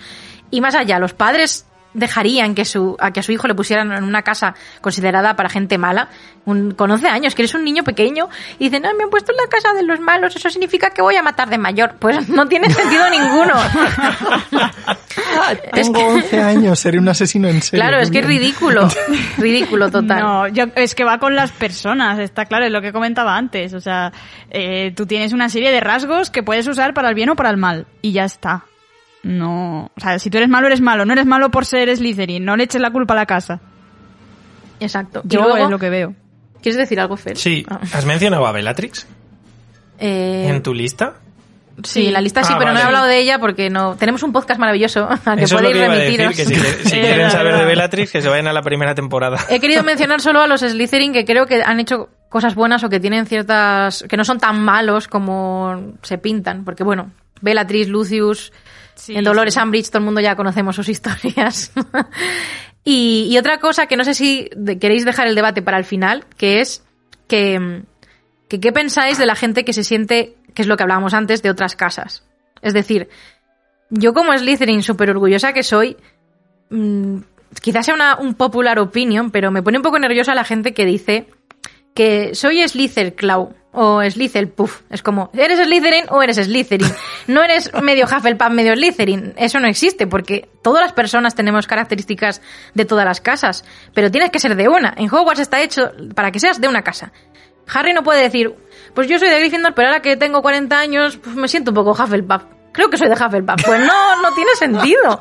Es decir, sé que hay gente que se va a enfadar porque hay gente que se hace camisetas con yo soy Gryffindor y cosas así, pero es como, no, no existe eso. No existe. Bueno, yo creo que eso es, es, es lo que comentaba, confun- confundir la casa con, con una serie de características. O sea, tú eres de una casa porque principalmente, Claro, en porque general, tienes un- una serie de valores o de características y tal. Pero no significa que sean los únicos que tienes en la vida, ni, ni significa que no puedas eh, cambiar, que no pueda, en fin, cualquier cosa. Pero, pero en el fondo hay algo que te define como persona, tu personalidad o tu o tu construcción como ser humano, lo que sea. El caso es que hay algo que prima. Y para mí eso es lo que debe representar tu, tu casa. Pero como estamos diciendo, en ningún momento significa que no puedas ni ser valiente, ni ser ambicioso, ni, ni ser leal, ni ser... O sea, en el fondo todos tenemos características de todas las casas. Mm, Sí, si nos sí, las sí. ponemos a mirar con Pero lupa. final prima- Pero prima tampoco vamos a hacer un otras, sí, collage. que al final somos seres humanos y todos tenemos en algún momento, a lo mejor toda nuestra vida hemos sido unos cobardes y de repente pasa Claro. algo en tu vida, como hizo Snape, de hecho. Que si no, si no seríamos personas planas, es que es así. Claro, claro. Por eso a veces digo, Pero no entiendo a la gente tengas cuando ese- hace eso. Es como que no se quiere casar con una casa y se convierten en un tuniquero, como ya llamábamos en el campus Potter. Pero- Los tuniqueros. pero que tengas que tengas ese ramalazo de valor eh, y que darías tu vida y a lo mejor imagínate tú mueres y das tu vida Narcisa por ese Malfoy, valor que has tenido y mi tal ejemplo pero eso de cabecera. Que es pero eso no te pero su, su hijo está ahí y tal, y le dice a, Vol- a Voldemort, ojo, cuidado. Este niño está muerto, Pero- ante mi hijo.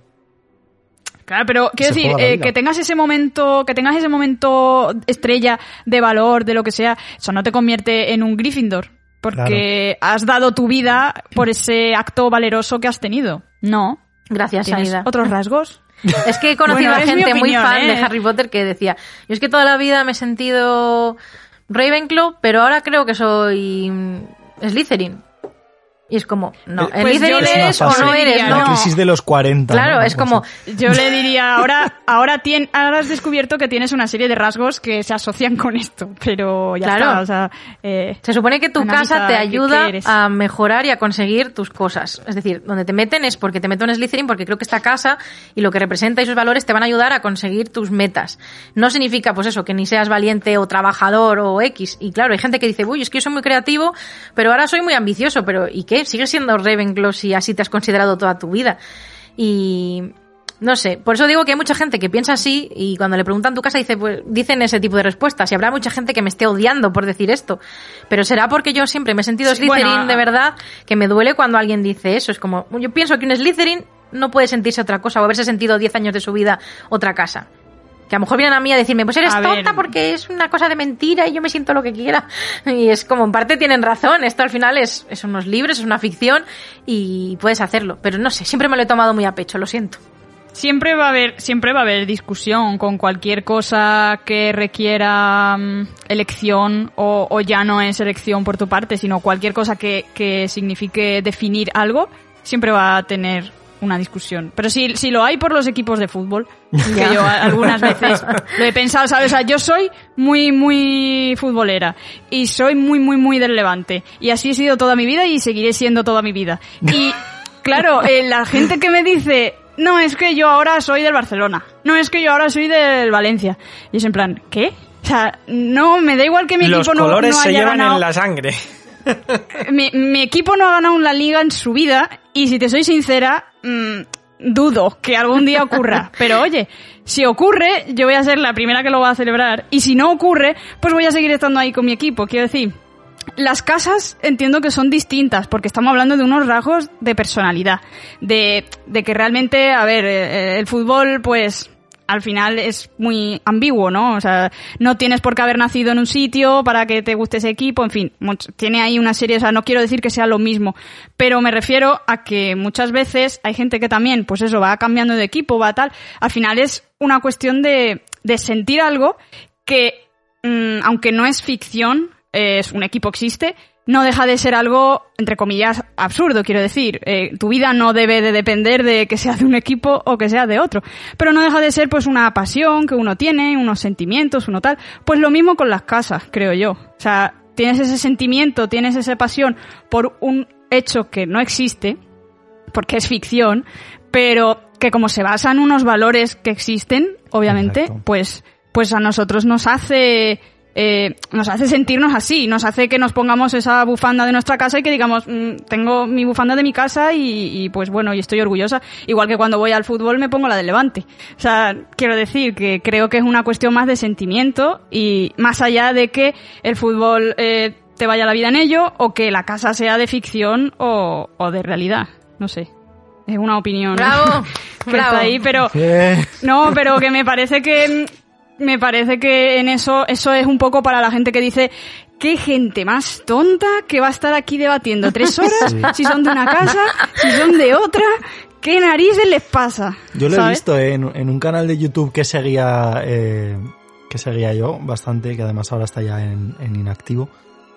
Y, y el tío era fan de Harry Potter, pero decía que la comunidad de fans de Harry Potter que le parecía, bueno, sí que es verdad que hay una parte que es muy tóxica, eso no, no lo vamos a negar, Sí, pero bueno, sí, como en todos los lados.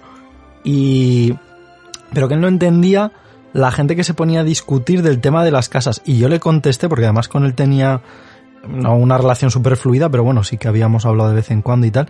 Y yo se lo decía, digo, vamos a ver, digo, la cosa de esto no es que tú te sientas de una casa, digo, es que tú te estás identificando con unos valores que crees que Claro. te identifican a ti como persona.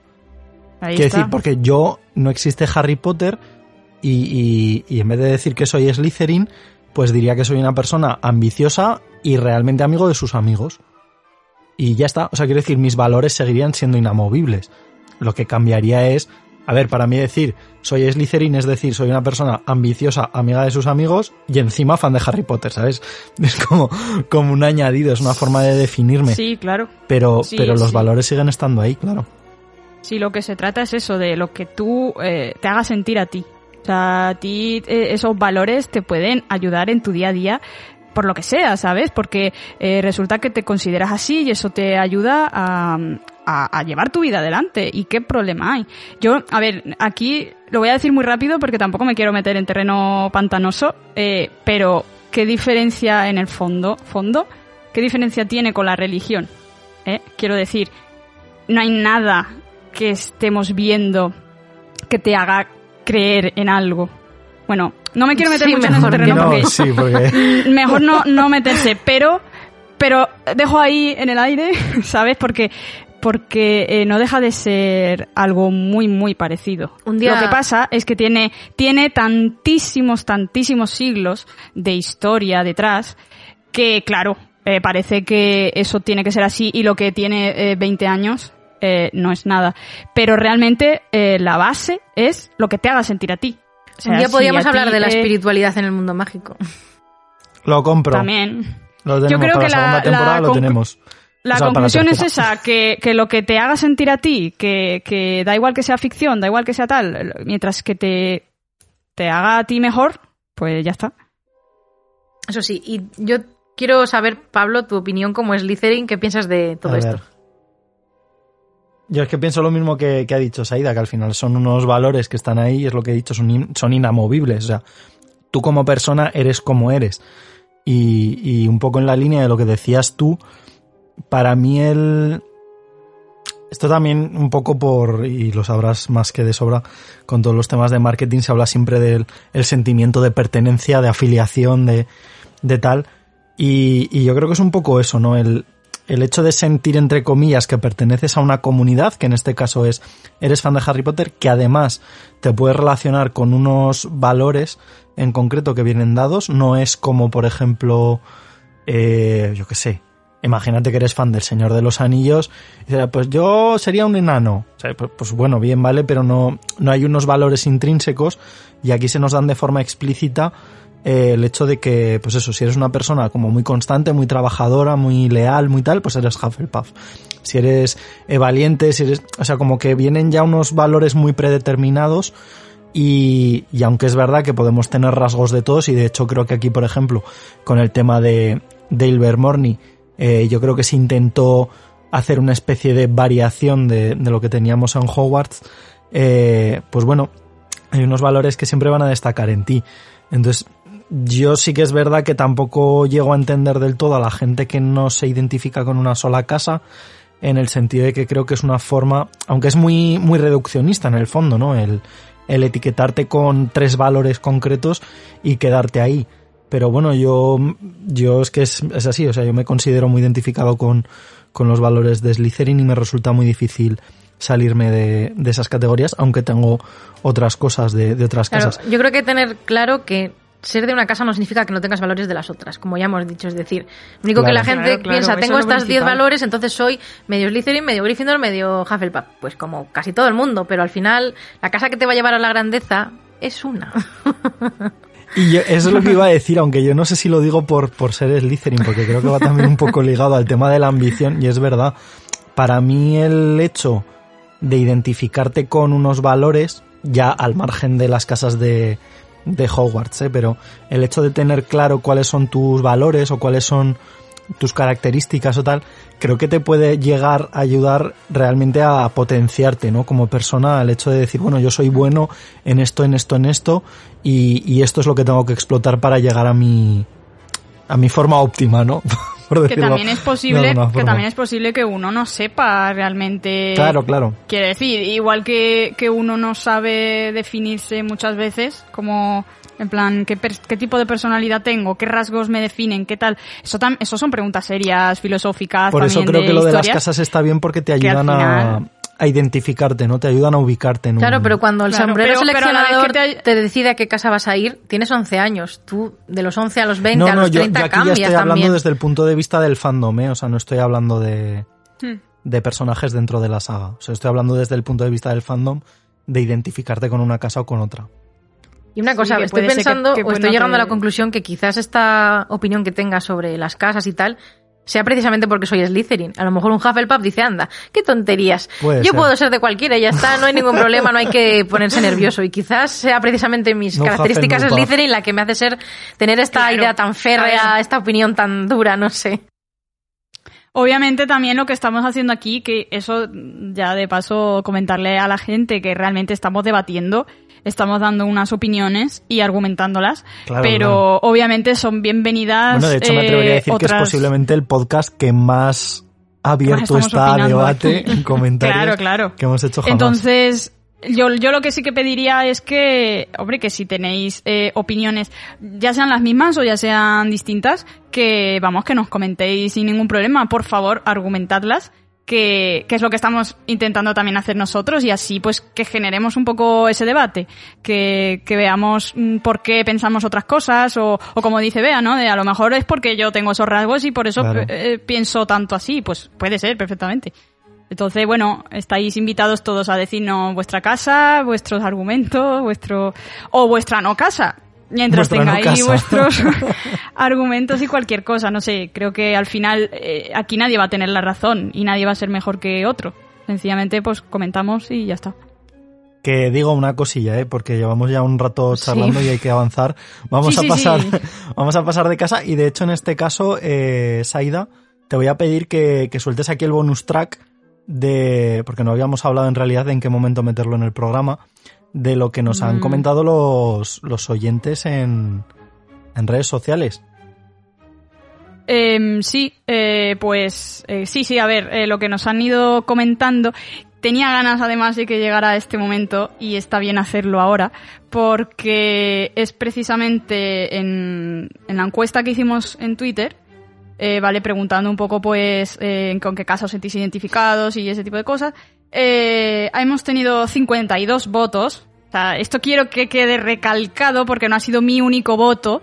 Han sido 52 personas que han decidido que la casa, en este caso, que ha ganado la encuesta, eh, no que sea la mejor, pero que ha ganado la encuesta, y es la mejor, entre comillas, es eh, Ravenclaw. Oh, vaya, qué sorpresa. Vaya, vaya. Con un 33% de los votos tenemos a Ravenclaw y luego tenemos eh, muy muy de cerca con un 31% a Slytherin. Después tenemos a Gryffindor con un 19% y con un 17% Hufflepuff. Vale, eh, esta ha sido con esos 52 votos la encuesta que hemos hecho en Twitter. Y luego en Instagram no, no he contado eh, todos lo- todas las casas porque habéis ido respondiendo, la verdad es que bastantes respuestas. Y lo que sí que he visto es que hay bastante Hufflepuff. Yo sí creo que, vamos, igual eh, si me pongo a contarlos de uno en uno, proba- probablemente saldrán, eh, si no muchos Hufflepuff, pues segundos o terceros, pero más que en Twitter seguro.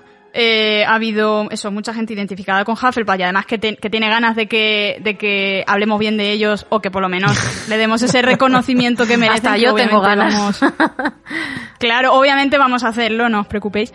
Y bueno, también ha habido eh, mucha gente que, como comentaba eh, Bea, que habían también mezclas de, de gente que se siente de dos casas y ese tipo de cosas.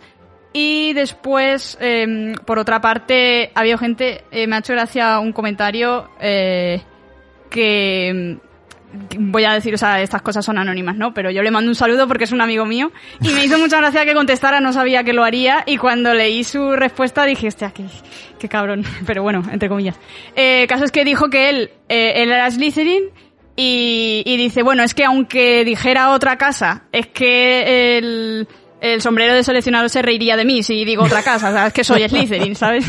Entonces, pues nada, ahí el detalle. La verdad es que ha estado, ha estado bien que nos dijerais vuestros comentarios y, y la cosa ha estado muy reñida entre todas las casas y, y Hufflepuff y Ravenclaw han tenido más representación en estas encuestas que en muchos de los libros de, de la saga, todo hay que decirlo.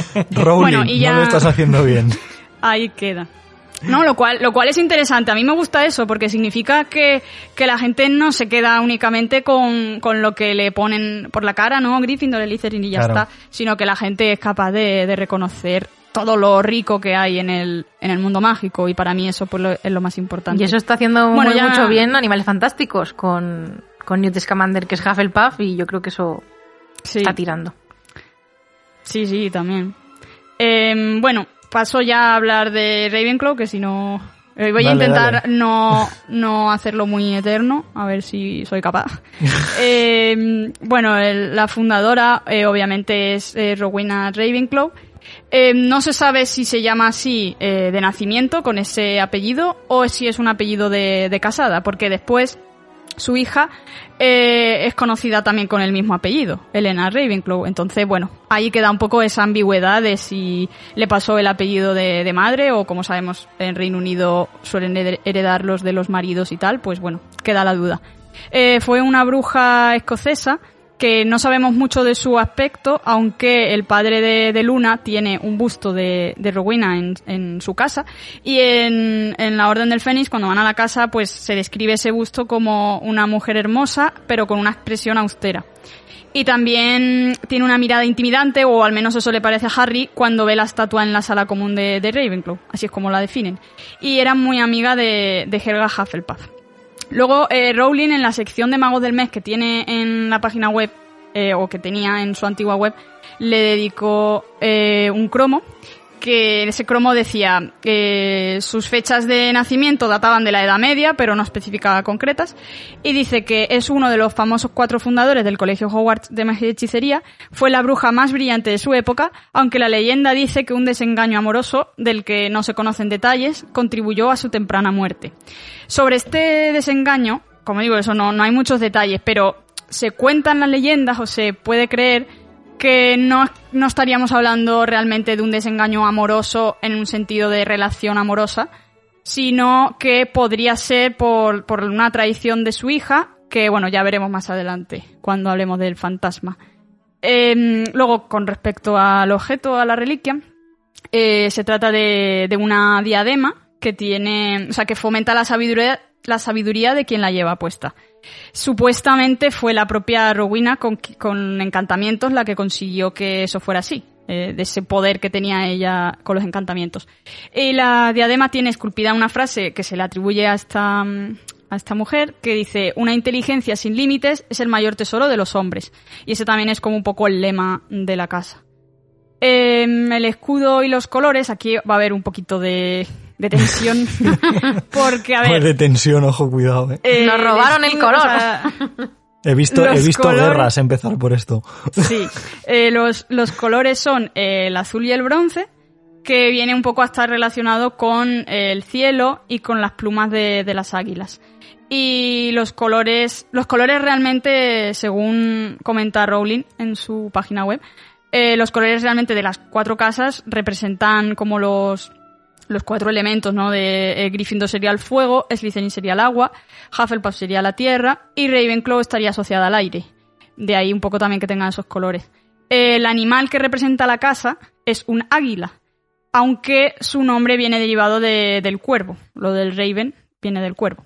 Realmente tanto el cuervo como las águilas son unos animales eh, como muy inteligentes y además el águila eh, como que representa esa capacidad de volar, pero de volar de una forma también simbólica, ¿no? Es como de que tiene... Aquí quiero hacer un, un momento de, de micro spam, ¿vale? Porque quiero que, bueno, quiero, a ver si la gente quiere. Tengo un vídeo en el canal que yo creo que es de los mejores que he hecho, que creo que se llama ¿Por qué hay un... No, no sé, no sé si es por qué en el escudo de Ravenclaw hay un águila o algo así, eh, en el que hago un seguimiento de la leche para justificar que el escudo de Ravenclaw sea un águila y no un cuervo. Yo creo que es de los- las mejores justificaciones que he hecho a nivel de Pues lectura ponlo en- iconográfica. Ponlo en la descripción. de, del Lo programa. pondré, Oye, y así- claro, claro, y así pues que se, se vea. La cuestión es que eso, el, el águila este como que al tener esa visión tan amplia, como representa un poco que, no sé, supongo que eso pues ya lo dirás en el vídeo también, pero, pero realmente eso como que se representa mm, em, todo aquello o sea, que, que los demás no pueden ver, ¿no? Es como una visión más amplia y es un- esa es supuestamente un poco la, la visión que pueda tener eh, los Ravenclaw. El hecho de no quedarse únicamente con esa superficie, sino de ir eh, más allá y ver más cosas. Eh, los cambios con respecto a la película es que, para empezar, los colores mm, no, no son el azul y el bronce, son azul y plateado. Esto es porque eh, se creía que serían muy parecidos, supuestamente, serían muy parecidos al dorado de Gryffindor. Y claro, ¿por qué van a cambiar Gryffindor si son los mejores o los primeros? Pues tendremos que cambiar Ravenclaw. ¿Por qué no? ¿Sabes? Así que bueno, esto ya con ese tono lo digo Y yo. no lo robar el dije. plata de Slytherin. Bueno, bueno, bueno. Eh, la cuestión nada. es eso, que, que el caso es que pues decidieron cambiarlo, eh, sobre todo por eso, por un nivel visual, de que no se mezclaran tanto lo- los colores y se diferenciaran mejor. Y luego el tema del animal, eh, en la película utilizan un cuervo en lugar del águila. Y en el libro, de hecho, concretamente es que sí que se describe con un águila, porque no es que quedara ambiguo y no sabían cómo representarlo, o sea, eh, aparte de que en Pottermore y en todo esto pues te especifica, pero ya desde el propio libro dice que el sello de Hogwarts eh, describe un león, un águila, un tejón y una serpiente. Entonces, bueno, es que está ya desde el primer libro. Pero, en fin. Se ha llegado a hacer peticiones en Change.org y este tipo de plataformas, de verdad, para pedirle a Warner que cambie el merchandising, que cambie los colores y que cambie el escudo de ese merchandising para, bueno, para que tú realmente puedas llevar algo con lo que te identificas, no con lo que ponen en las películas.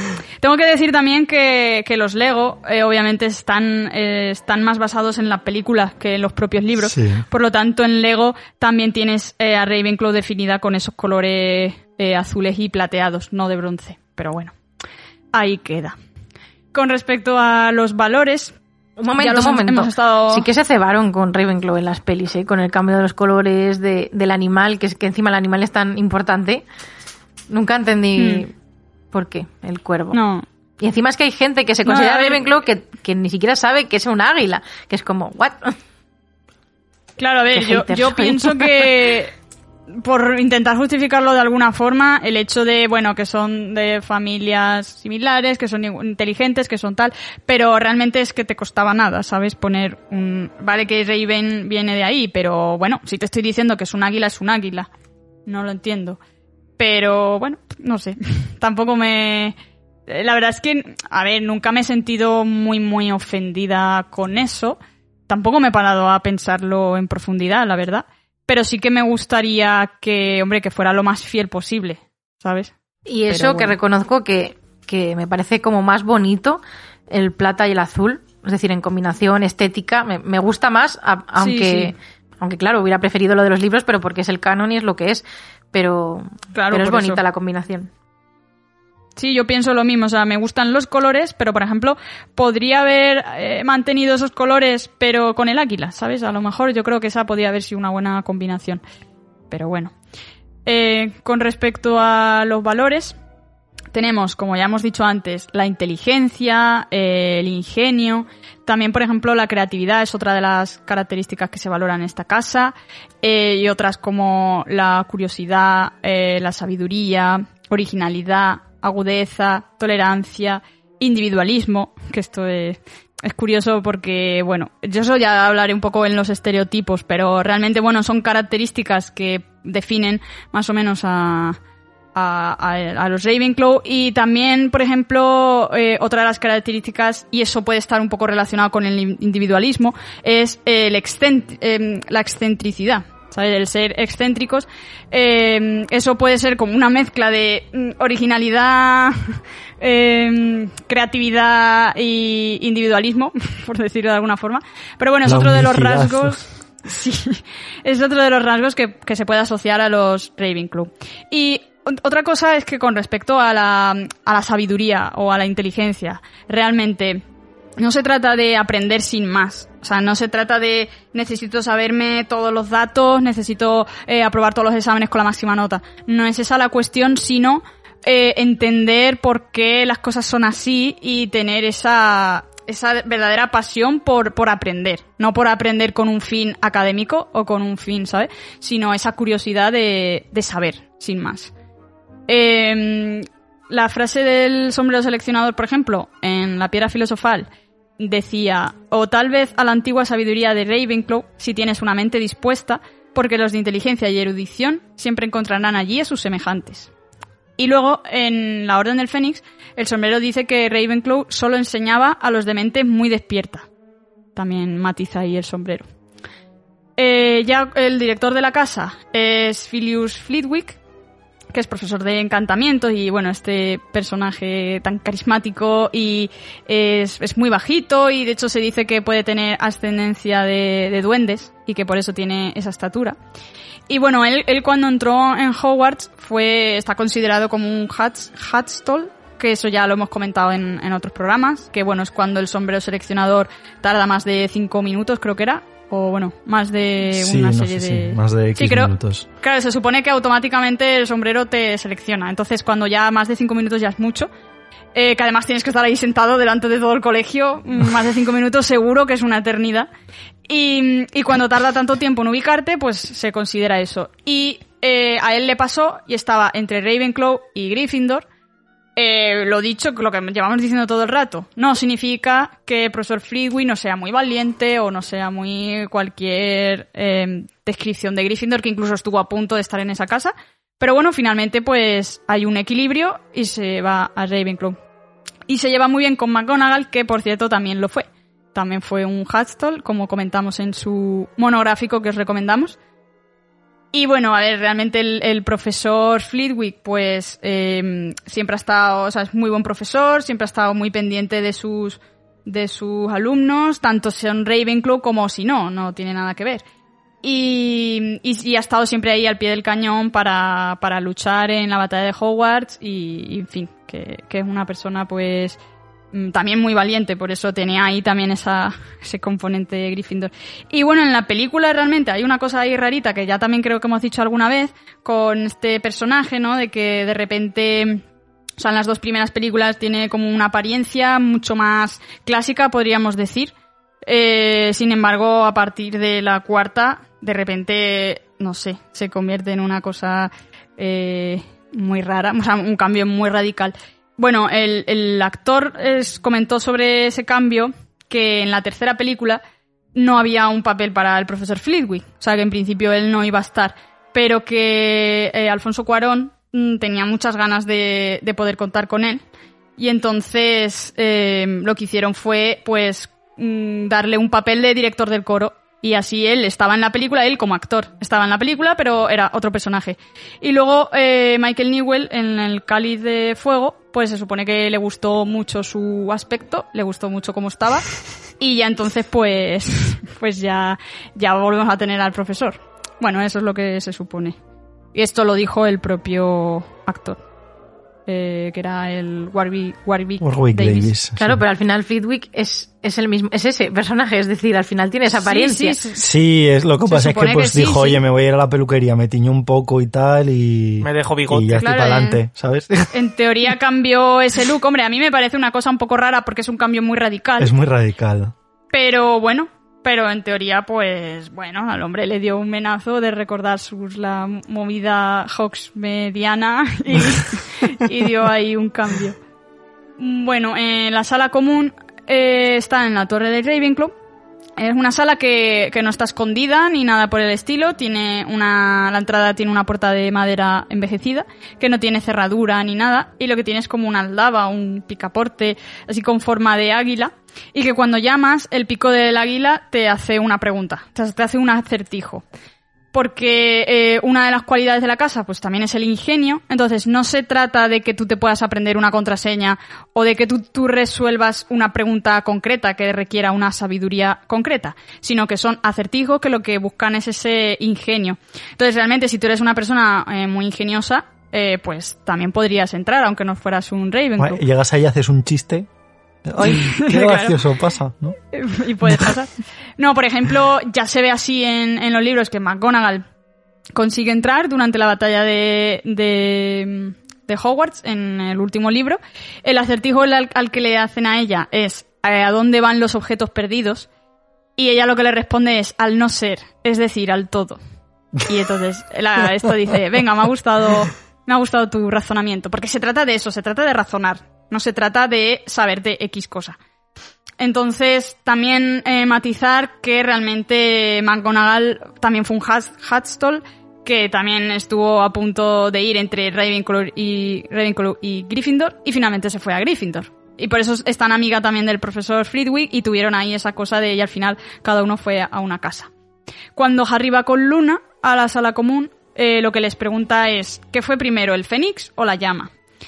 Y Luna ahí le explica a Harry que si te equivocas, pues tienes que esperar a que venga alguien con la respuesta. Y le dice, en plan, así uno aprende. Y claro, y Harry ahí con toda la tensión de la batalla dice, eh, vale, es que yo ahora no quiero aprender, yo ahora quiero eh, entrar, quiero resolver esto. Y bueno, al final eh, Luna lo resuelve diciendo, el círculo no tiene principio. Y el águila dice, ah, muy bien razonado, pasa para adentro. o sea, que todo se trata de eso. También nos demuestra eso, que hay que llegar a unas conclusiones y dar una respuesta X argumentada. No hay una respuesta de manual que, que te va a permitir entrar. Y esto también es importante porque, como dice Hermione en la piedra filosofal, cuando se enfrentan a la, a la, a la prueba de la lógica, la de las pociones, eh, lo que explica Hermione es que la lógica no es una cualidad que predomine en la comunidad mágica. Entonces, dice, muchos de los grandes magos no han tenido una gota de lógica en su vida. O sea, que realmente es una condición de los Ravenclaw que, bueno, que no es tan fácil. O sea, no es, no sería tan normal que alguien entrara sin más eh, en la sala común de Ravenclaw, en teoría. Y bueno, también Rowling cuenta en Pottermore que, que esta forma de acceder a la sala común también es otra forma de, conocer estudiantes de otros años y aprender de ellos porque a veces tienes que estar ahí pensando la contraseña y tienes que estar ahí debatiéndola con, con los compañeros que quieran entrar y que los Ravenclaw siempre revisan bien que lo lleven todo antes de salir de la sala común porque visto lo visto como para tener que volver en cinco minutos, ¿sabes? Pues no, no es plan. Y mm, luego dentro de la estancia es ovalada y tiene una estatua de Rowena Ravenclaw. Es una sala amplia, despejada, tiene unas ventanas en forma de arco eh, que tienen muy buenas vistas, tanto de las montañas como de los terrenos y tal. Y tiene unas cortinas eh, de azul y bronce, los colores verdaderos de la casa. Eh, luego el techo tiene una forma abovedada con unas estrellas que también están en una alfombra que es azul oscura. Y bueno, los muebles sobre todo que hay, aparte de mesas y sillas, son estanterías con muchos libros. Es como una sala preparada para el estudio, para la tranquilidad y ese tipo de cosas. La verdad es que tiene buena pinta, ¿eh? estar, estar allí. No, no sé por qué, me lo parece. Yo creo que todas tienen buena pinta, ¿eh? A mí me gustaría... Me gustan No, la, todas. Verdad, la verdad es que sí. Eh, bueno, sobre los personajes, eh, tanto voy a decir un poco los modernos, pero también un poquito de los antiguos, porque me parecen más curiosos, no, no creo que, que todo el mundo a lo mejor los conozca. Eh, bueno, la más famosa quizás sea Luna, Luna Lovegood, que tampoco voy a hablar mucho porque todos la conocemos, eh, y que es excéntrica por naturaleza, y ya tienes un gran rasgo de, de los Ravenclaw. Luego tenemos a Cho, que bueno, es el primer amor de Harry, la antigua novia de Cedric, y bueno, tampoco hace gran cosa, sinceramente, en la saga. Eh, tenemos también el profesor Lockhart, eh, lo cual es curioso porque, bueno, es, mm, es profesor de defensa contra las artes oscuras, pero que tampoco es que haya en él una inteligencia que dices, Buah, es que este es el profesor más sabio de, de todo Hogwarts, ¿sabes? Por eso, por eso también es importante destacar estas cosas, que, que esto viene un poco pues a quitar esos estereotipos y esos prejuicios muchas veces de parece que el profesor más sabio de toda la escuela estaría en Ravenclaw. Bueno, pues también tienes a Lockhart, ¿sabes? Eh, obviamente el profesor Flitwick es de, las, de la casa esta. La profesora Trelawney, que también es otra grandísima excéntrica. Y es a ella a quien le debemos las profecías. No, ¿verdad? No, no tiene ningún rasgo de Ravenclaw Trelawney, en verdad. Otra cosa curiosa es que Padma Patil, una de las, de las gemelas, eh, está en Ravenclaw, en el libro. Eh, sin embargo, en la película las dos, bueno, Parvati se va a Gryffindor y Padma se queda en Ravenclaw. Pero en las películas las dos están en Gryffindor y así pues las ponen siempre juntas y fuera. Es, lo que quiero re- recalcar es que es Padma, la Ravenclaw, la que va al baile con Ron y la futura madre de nuestro amigo Panju. Que Panju, como no, pues había que incorporarlo. Había que incorporarlo como fuera. Bueno, pues Panju es hijo de una Ravenclaw en los libros. Eh, bueno, y luego también Myrtle la Llorona, que también se ha comentado antes, pues también era, era Ravenclaw. Y realmente tiene un toque un poco malicioso porque se ríe de las desgracias ajenas cuando Hermione, por ejemplo, se acaba convirtiendo en gato y tal. Y otro que quería ya destacar, para finalizar con los que todos conocemos, es el profesor Quirrell, que realmente es alguien que acaba eh, sucumbiendo, um, digamos, a las artes oscuras, que luego esa que va a buscar a Voldemort y que luego Voldemort acaba lo- poseyéndolo y tal, que mucha gente podría pensar que ya por ese estigma de, de Slytherin, el profesor Quirrell es Slytherin, pero no, es un. Ravenclaw también. Así que aquí quiero, quiero remarcarlo por Que, oye, quitar esos estereotipos. Así hablando de estos decimos. personajes, quitando a Luna, los demás vaya piezas, ¿eh? Porque Quirrell, Gilderoy, Trelawney, medio farsante Claro, a, a ratos, o sea, que vaya personajes también, ¿eh? Aquí hay, hay variedad para, para todos, ¿eh? Eh, Y bueno, con los antiguos alumnos, esto lo voy a decir rapidito, pero por, por curiosidad, tenemos a Ignatia Will Smith, que es la inventora de los polvos flu. Y es que es curioso porque esta casa es conocida también por tener muchos inventores. Ahí que le daban, eso lo que decíamos de creatividad, de ingenio y de tal. Pues eh, la Verne de Mon- Montmorency es la creadora de pociones de amor. Y Perpetua Fancourt es inventora del, del lunascopio, que es para ver las fases de la luna y tal, y que aparecen animales fantásticos cuando Newt se lo ofrece a mm, Narlac, se llamaba. Eh, bueno, cuando están en este bar extraño sí, sí, y sí, raro que le ofrece tal, pues ofrece el luna- lunascopio y, y fue inventado por una Ravenclaw. Y bueno, y también eh, una ministra de magia que es Millicent Bagnall, que era ministra de magia cuando murieron los Potter en los años 80. Así que bueno, pues, pues ahí quedan estos personajes más antiguos que no se conocen tanto.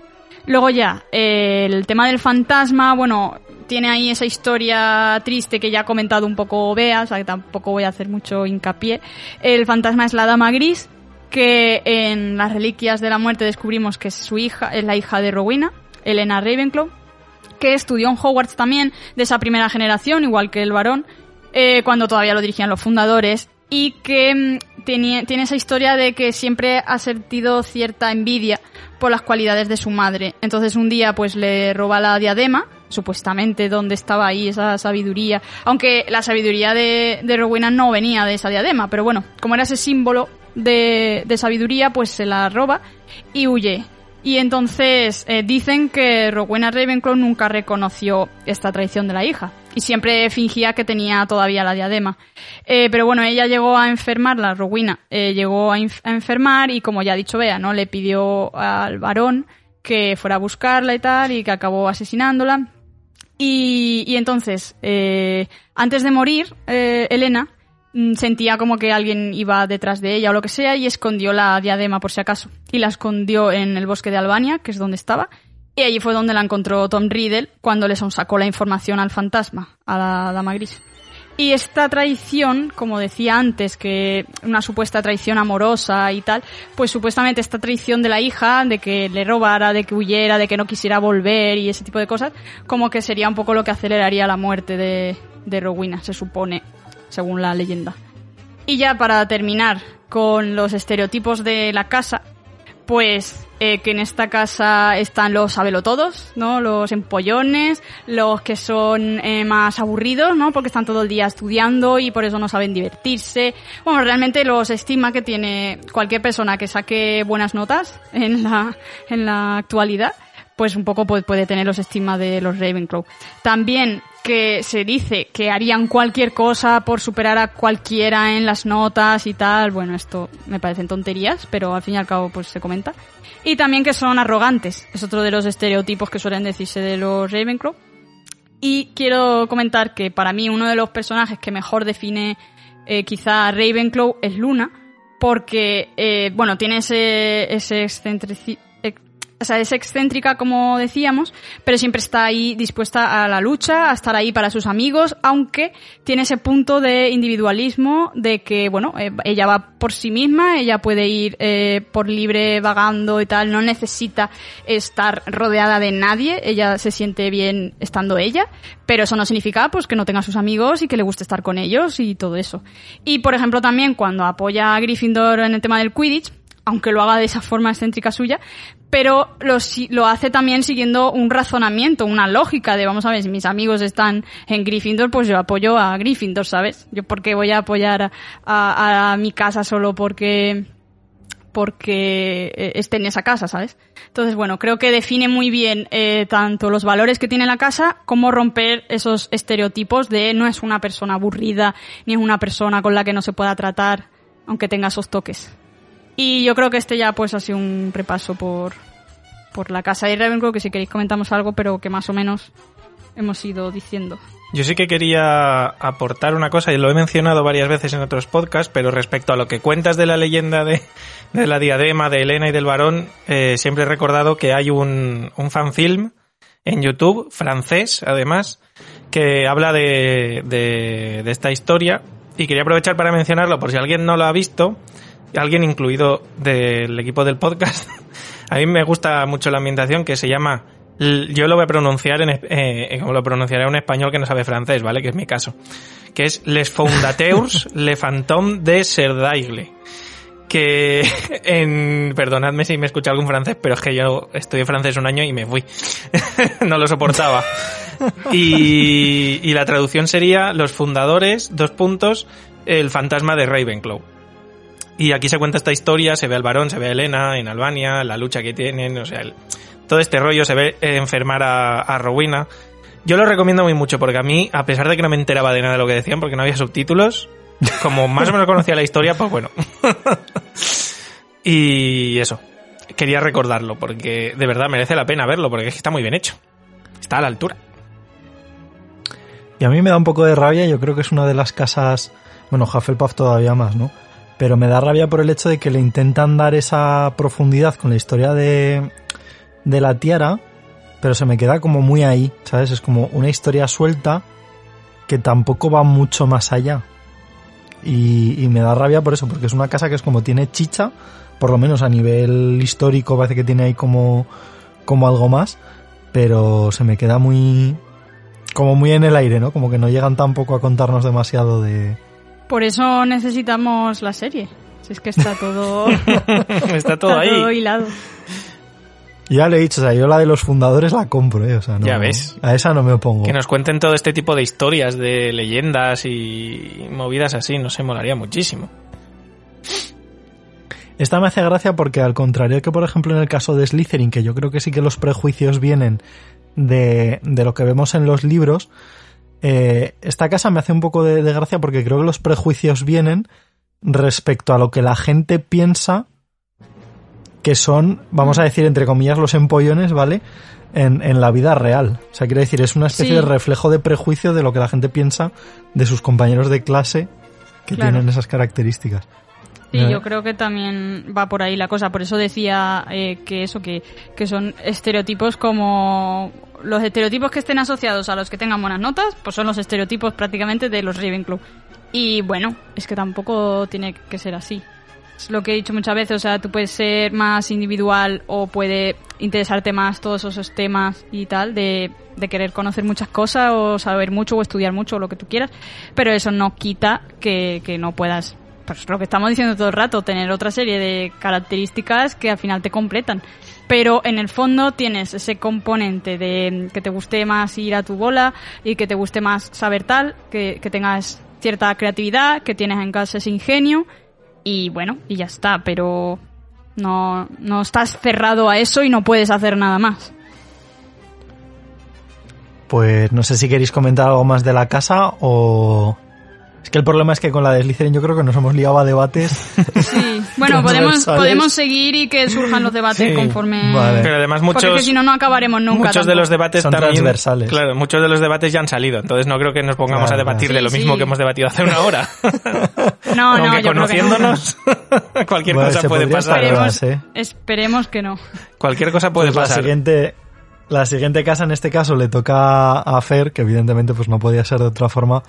Nos vas a hablar de, de la casa Gryffindor, que yo creo que es una de las que más conocemos, por lo menos por parte de los personajes. Pues sí. Eh, pues vamos a empezar, como siempre, hablando de su fundador, Godric Gryffindor. Eh, también, pues nacido durante el siglo X. No, no se sabe ni en qué fecha nació ni en qué fecha murió. Si es que murió. Eh, este señor nació en, el, en un páramo del West Country de Reino Unido. Que para que la gente que no lo ubique, pues básicamente, eh, si buscan en un mapa West Country, les va a marcar una zona eh, a la izquierda del mapa, por así decirlo, pues donde se encuentran ciudades como Bristol, Exeter o Plymouth. O Gloucestershire, que ahí de hecho creo que también han rodado Harry Potter. De hecho, cuando, eh, cuando Hagrid trae a Harry a casa de los Dursley al principio del libro y de la película, dice que se durmió mientras sobrevolaban Bristol. Ya quiere decir Cierto. que por esa zona han tenido que pasar, o sea que no, lo que no sabemos es dónde exactamente está, que a mí me gustaría. Sí que eh, encontré un pueblo en el que se habían basado un poco para la estética de tanto del Valle de Godric como de el pueblo donde van a buscar a Slughorn, que no me acuerdo nunca del nombre. sé, que es como Balby Bubbleton o algo así, pero no me acuerdo nunca la pronunciación ni cómo se escribe. Que es curioso que este pueblo está justamente en la zona opuesta, está completamente al otro lado de Inglaterra.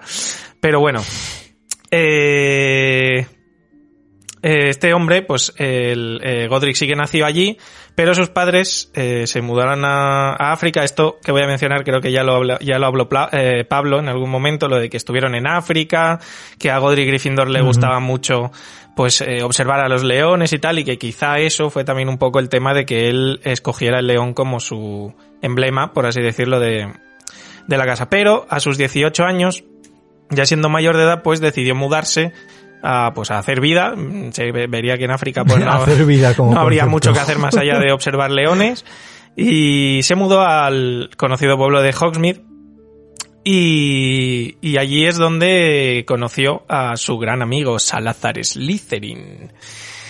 Y, y es junto con el que al que le propuso, es al que le propuso fundar el, el colegio. Y aquí yo tengo detallado porque siempre mencionamos que eh, tanto Elga eh, Hufflepuff como Rowena Ravenclaw son sus amigas. Eh, este dato lo, lo- o sea, sale en, en unos libros en concreto de ediciones especiales. Esta, no es que nos- vosotros no sé si tenéis alguno de estas ediciones de 20 años de magia. Estos que son Sí, cuatro tengo, pero colores. claro, tengo, tengo la, la correspondiente, tengo la de Slytherin. Sí. Eh, pues aquí se aquí se menciona que ¿Qué cosas eh, preguntas, Fer? Oye, yo no sé, o sea, no todo el mundo quiere tener todos los libros, eso son una barbaridad. Nosotros tenemos estantería llena solo de libros de Harry Potter. Bueno, pero somos nosotros. Me Ya. refiero a Patronus Unplugged. Ya, ya, ya.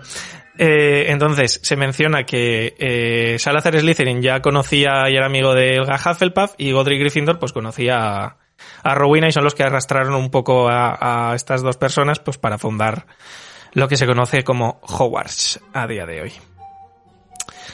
Eh, sus, eh, digamos, sus reliquias, así como hemos estado mencionando reliquias, pues eh, las más conocidas de, de Gryffindor, pues obviamente es la espada de Gryffindor, el destructor de Horrocrux, que me gusta a mí llamarle.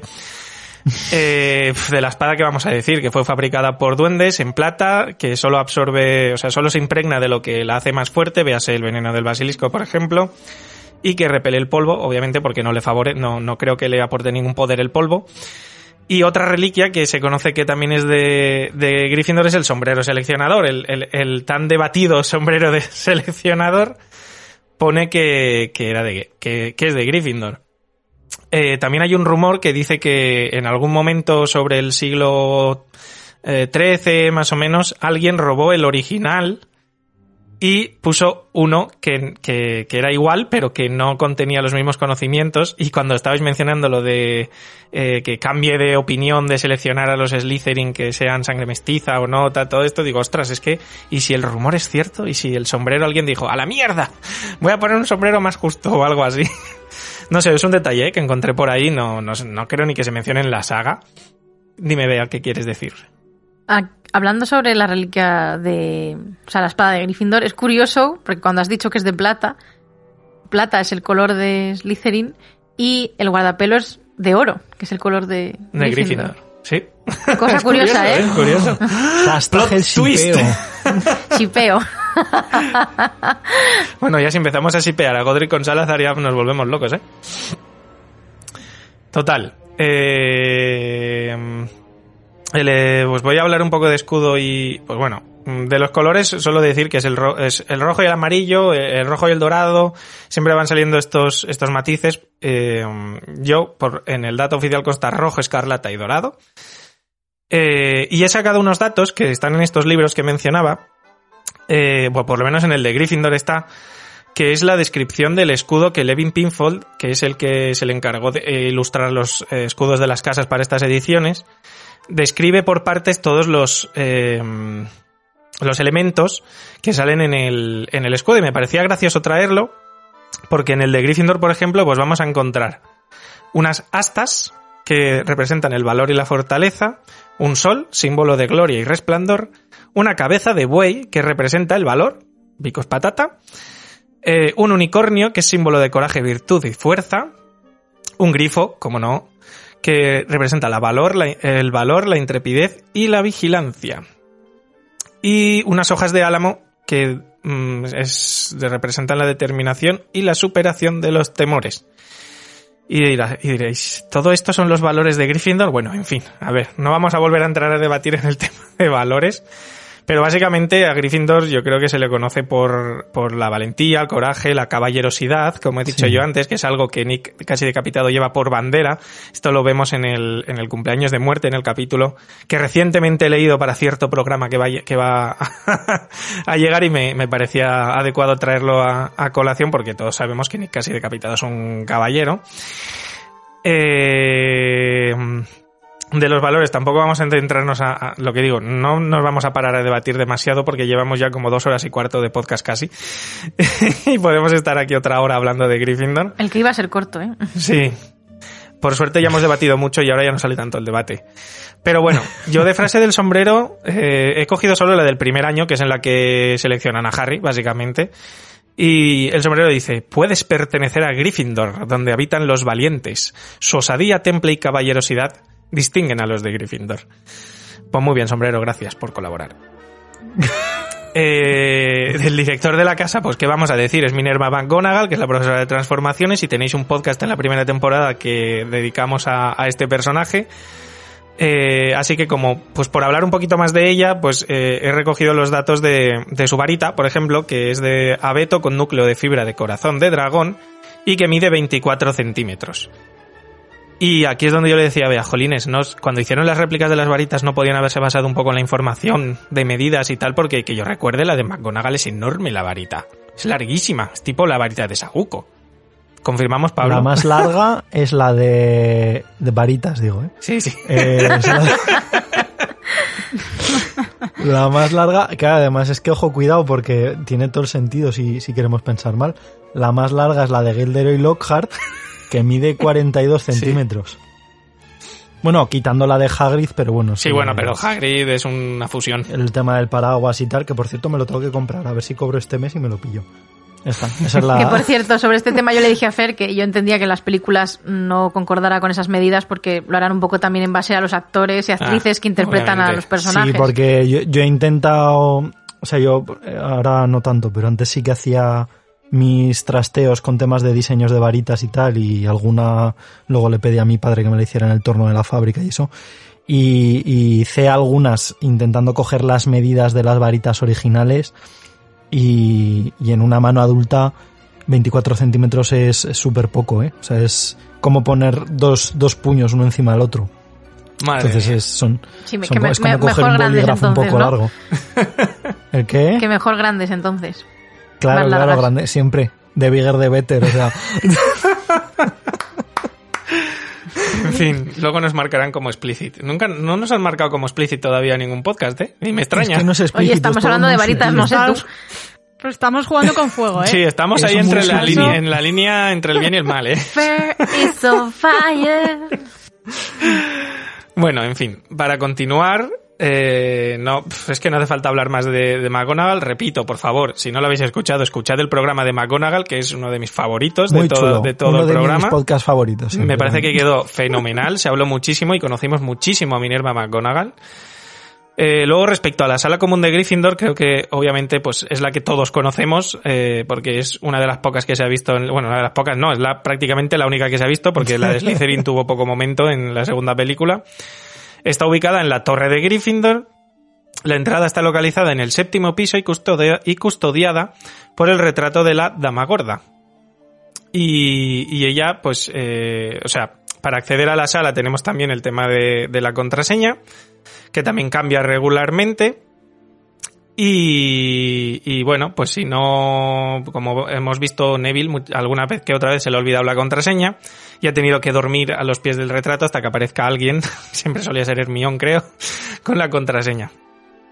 Eh, esta mm, dama gorda es eh, una de las, bueno, iba a decir persona, se enfrentó a Sirius Black, nada más y nada menos. Eh, pues eh, lo que es la sala, lo que es la sala común es de aspecto más cálido, hace pues también referencia al color rojo y dorado, ¿no? Colores mm, eh, muy cálidos. Está llena de, pues de armarios, mesas, lo normal en una sala común, de sofás mulliditos y para mí aterciopelados, por lo que veo en la, en la película, no son estos asientos de cuero, por así decirlo, de piel que tiene la sala de Slytherin, que yo digo, madre del amor hermoso, menos mal que ahí no hace mucho calor, porque si no, a ver quién se levanta de ese sofá en pleno verano, menos mal que tampoco están en verano, pero bueno, es Escocia y no hace mucho calor, por lo que se acepta. Y, y bueno, eh, como detallito eh, que he querido coger, pues bueno, en fin, eh, en esta sala común es donde Harry y Ginny se dan su primer beso. no podía ser de otra manera. También hay, también hay una chimenea, obviamente, eh, chimenea que se usará varias veces para que Harry y Sirius Black se comuniquen. Y también como detalle picaresco, los dormitorios se encuentran subiendo la torre. Y aquí está el detalle, que los chicos no pueden subir a las habitaciones de las chicas, pero las chicas sí pueden subir, o sea, sí que pueden entrar a la de los chicos. ¿Qué pasa si Harry va a buscar a Hermione a su sala común? Pues que las escaleras desaparecen y eso es un acuópolis, le falta el agua porque se hace un tobogán que te lleva hasta abajo. Sí. ¿Cómo? Es que has dicho a su sala común. Eso sí. Bueno, sí, a ver, al dormitorio, da igual, no especifica si llegan hasta abajo a la sala o a los dormitorios, pero vamos, que las escaleras dicen adiós, no puedes subir, eres impuro. Tienes malas intenciones, Harry. no puedes ver a Ginny. Eh, y, y, y nada. Eh, aquí, el, el- este es el apartado que yo no he querido profundizar tampoco porque personajes ilustres, modernos, antiguos, eh, es Gryffindor, es la casa que se lleva por bandera en los libros y es la casa que, que la casa protagonista. Entonces, personajes hay a patadas, obviamente. O sea. Harry Ron Hermione, muy bien. Está Albus Dumbledore, está James Potter, Lily Evans, Lupin, Sirius Black, Peter Pettigrew, y aquí tengo entre paréntesis, Fuck the Rat. la puñetera rata. Que es un, Me gusta, es un ejemplo de este de, de, de lo de que tú te seleccionan con 11 años para la casa Gryffindor, pero acabas siendo un capullo. O sea, Pettigrew, o sea, Pettigrew ver, es que ser ser Gryffindor no significa que seas buena gente. eso digo. Es que no digas que va a ser Slytherin solo porque sea un, No digo una, que vaya a una rata, tendría que ser Slytherin. Es que estás perpetuando lo que precisamente yo quiero que no se haga. Pues ahora lo voy a hacer. O sea, es como, como Alguien eso en el sofá. Bueno, como es como traiciona a su casa y tal, pues podría estar en el Slytherin. ¿Por qué? No. que digo que, que, que Pettigrew podría... Por, por lo No, que le no lo queremos. Pero que no he dicho Slytherin. Digo que Sí, es que yo a. Pettigrew le hubiera, quiere a Peter. le hubiera mandado a Hufflepuff. Directamente. Pues no, la pobre Hufflepuff, por buenos que son, que Ya, se queden. Gryffindor, no te jode. Pobre Gryffindor, Beatriz. A ver, recordemos, recordemos que cualquier Gryffindor puede ser igual de malo que Sí, sí, cualquier. Slytherin, cualquier Ravenclaw, cualquier Hufflepuff. O sea, es Peter el problema. El Peter es no el, el puto o sea, Peter. Pedro. Claro, y es lo que odio que la Pedro gente es el diga, como problema. tendría que estar en Slytherin, pues no. Sí. que no. Los estereotipos dicen eso, pero no. Claro, eso es- Mira, esto es lo que seguiremos defendiéndolo. Eh, te vamos a echar del podcast, que lo sepas. te lo digo ya. Yo soy el conflictivo. el Primer bélico. aviso. Yo soy el bélico aquí. Yo vengo aquí a trastocar los planes de todo el mundo. Eh, lo de Pettigrew es lo que iba a hablar en, en lo de los estereotipos, porque al fin y al cabo es, es lo que ya hemos hablado y hemos debatido muchísimo. Eh, y luego el fantasma, pues eh, yo creo que es el fantasma más guay de toda la, de todo el colegio. No porque sea Gryffindor, sino porque el personaje pues me parece muy gracioso. O sea, es Sir Nicholas de Mimsmy, de Mimsmy Porpington, o también conocido como Nick casi decapitado. Y a mí es que este señor me parece muy, muy gracioso porque el hecho de necesitar 45 golpes de hacha en el cuello para matarlo, madre mía, yo creo que con uno te matan Es ya. todo un superviviente. Para resistir esos 45 golpes que luego, encima, no te decapitan y no puedes entrar a formar parte del club de cazadores sin cabeza. Bueno, pobrecito. Esto es algo que le apenará mucho. Toda su, iba a decir toda su vida, o sea, toda su muerte. Y sí que conocemos, la, ya lo hemos hablado más veces, la fecha de, de muerte de, de este personaje, pues que fue el 31 de octubre de 1492, porque en el segundo libro asusti- asu- ah, asistimos a su 500 cumpleaños de muerte. Eh, se nota que me acabo de leer la Cámara de los Secretos, ¿verdad? Y, y poco más, porque al final de lo de los estereotipos ya, ya hemos debatido y, sí que he visto, he querido buscar vídeos y, y en foros y tal que hablaba la gente sobre los estereotipos de Gryffindor para ver qué pensaban y había uno que era, o sea, que hablaban en plan de que sí, sí, que los Gryffindor son muy valientes pero son unos eh, cabezas locas, por así decirlo, pues son unos imprudentes. Eh, a la vista está Harry y esta gente, en fin. Y sí quería mencionar el, el tema de. Porque me hacía gracia, básicamente, pues como, como tenemos contraseñas, quería mencionar algunas de las que. de las que tenemos. Pues bueno, de las que por lo menos conocemos un poco a lo largo de la saga y tal. Eh, la primera que conocemos es Caput Draconis, que si la traducimos sería Muerte a los Dragones, que me parece bastante curiosa la contraseña. Eh, tenemos contra- contraseñas como No, Somormujo. Caput Draconis no es cabeza de dragón. Mm, yo lo he mirado y me salía muerte a los dragones. O sea, matar dragones o algo así me salía, no sé. Caput.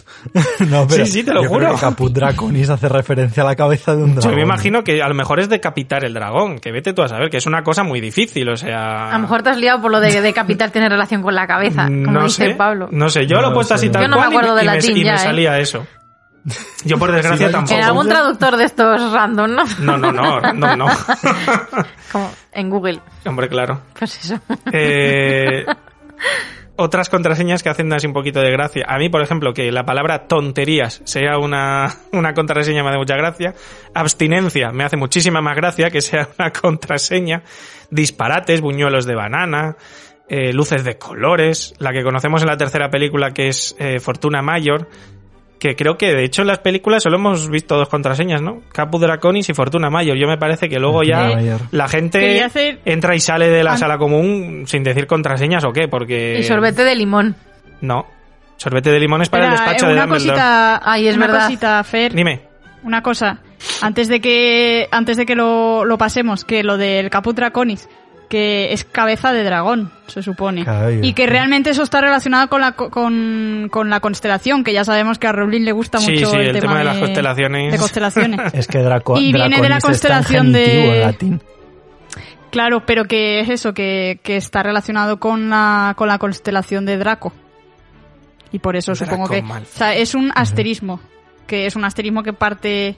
O sea, está dentro de la constelación de Draco, del dragón. Hay uno de, de estas partes de la constelación que se llama Caput Draconis, en concreto. Pues fija, a mí es que me... Unplugged de Educa, pa- Patronus Oye, entretiene. Fuera bromas, eh, yo no entiendo mucho de... O sea, yo el latín lo tengo olvidadísimo y todo este tema, pero este, esto también se puede tratar en un podcast, ¿eh? Todos estos significados de... Sí, sí, Y claro. orígenes Sí, de ciertas palabras, hechizos y tal. esto sí, sí.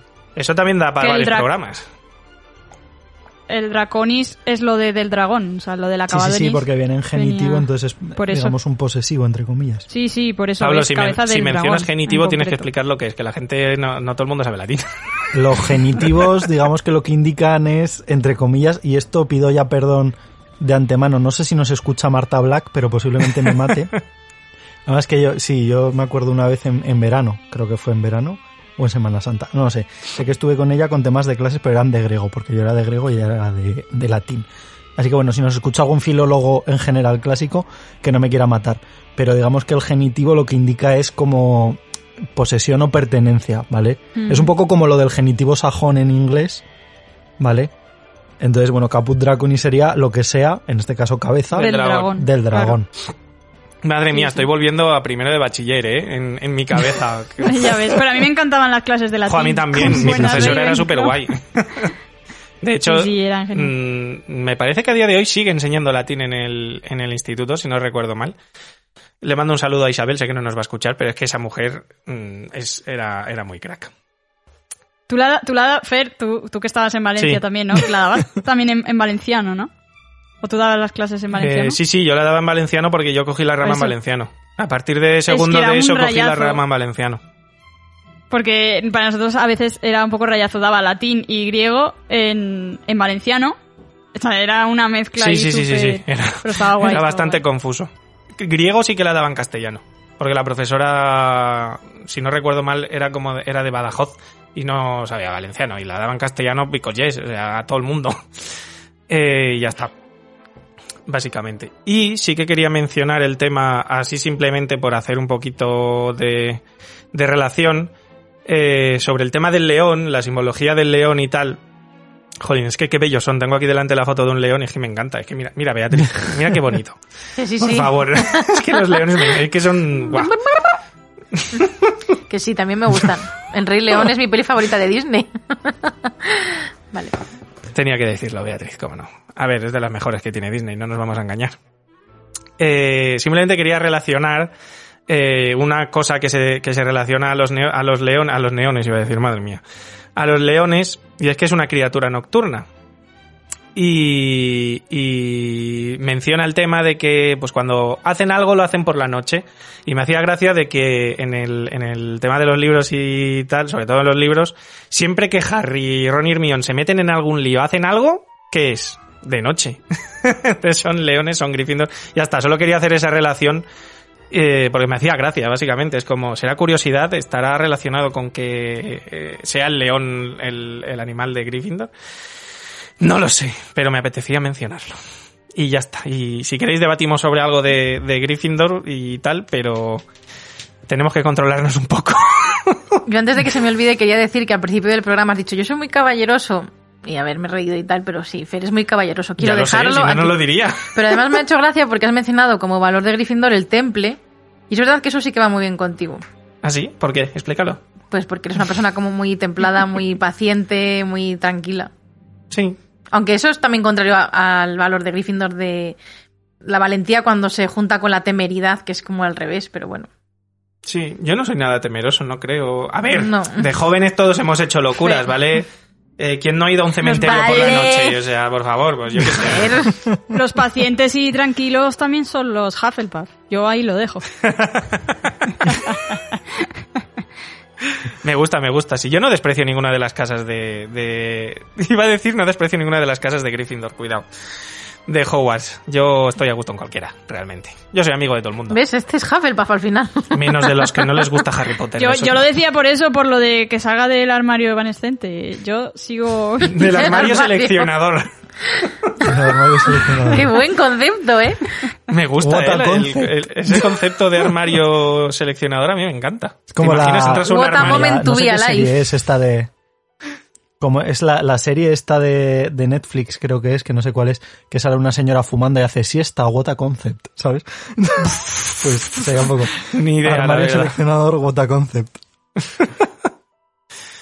Pues no sé, queda... no sé queda si queréis hablar de, algo de Gryffindor o vuestras opiniones o yo qué sé. Y si no pasamos ya a la que queda, que ya la gente habrá deducido No sé, quién yo, va a yo hablar lo de único ella. que voy a decir es un poco lo que comentaba antes, Bea, el tema de la... Creo que esto es un poco como todo, ¿no? El, el ser orgulloso está bien, pero el ser vanidoso no, eh, pues esto es un poco lo mismo. Yo creo que todas las, las casas tienen su parte buena, que es ser valiente está bien, ser temeroso no tanto. ¿no? Entonces, bueno, yo creo que sí que es verdad que aquí siempre en Gryffindor parece que ha pecado un poco el estereotipo de, de la valentía, casi un poco como gallardía, ¿no? Como, "Ay, madre mía, soy Qué gallardo soy. Ay, no he mencionado. ¿no? Y No he mencionado el nombre de Neville Longbottom. Que me parece un gran personaje, que también tenemos un programa en esta segunda temporada que hablamos de él, así que ya tenéis otro programa que escuchar si no habéis Además. Neville es un buen ejemplo de, Neville es un de gran cómo tu ejemplo. casa, que en ese Sí, caso sí, sí. Gryffindor, ha sacado todo lo mejor de él para convertirse en lo que es.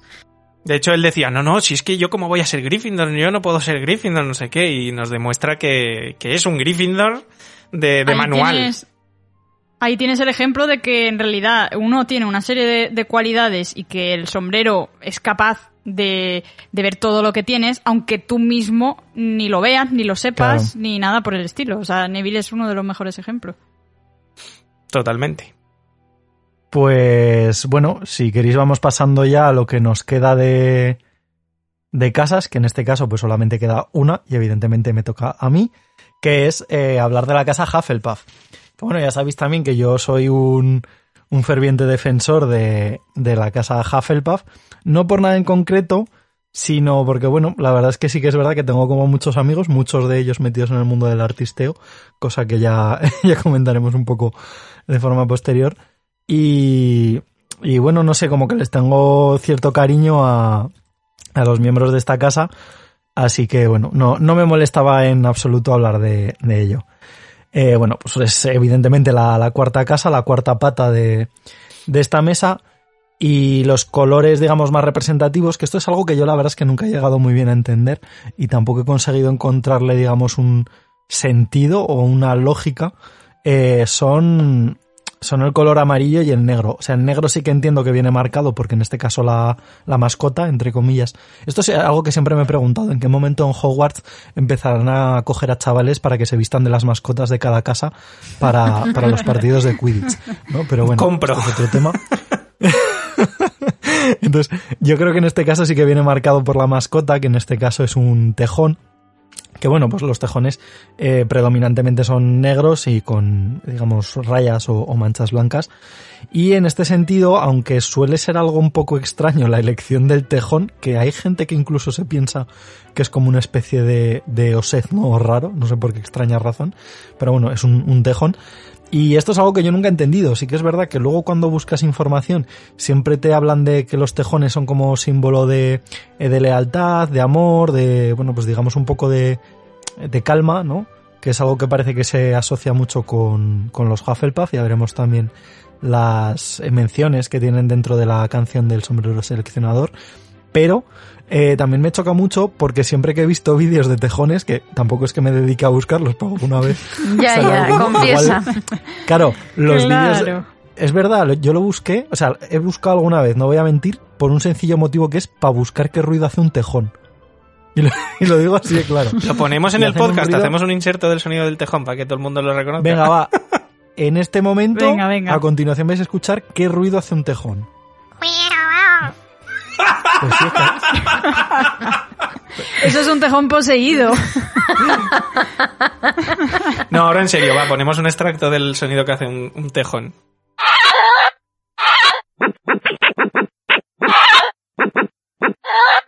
Y entonces esto a mí me choca mucho porque son animales que parecen como muy normales, aunque, a ver, muy normales, quiero decir, son animales y hacen sus cosas de animal y tal, pero, pero siempre que he visto vídeos, y yo creo que claro, ves los vídeos justamente por esto, porque es una cosa ya como un poco más rara, se vuelven como muy locos cuando, cuando les toca defenderse a sí mismos. Entonces es como que me choca mucho con, con estos valores en principio que tiene Hufflepuff. Pero bueno, no sé, la verdad es que lo del tejón es algo que siempre he tenido ahí yo como un poco la duda. Además el hecho de decir, bueno, yo qué sé, pues una serpiente a nivel iconográfico siempre ha tenido mucho simbolismo. Un león, un águila, pero un tejón.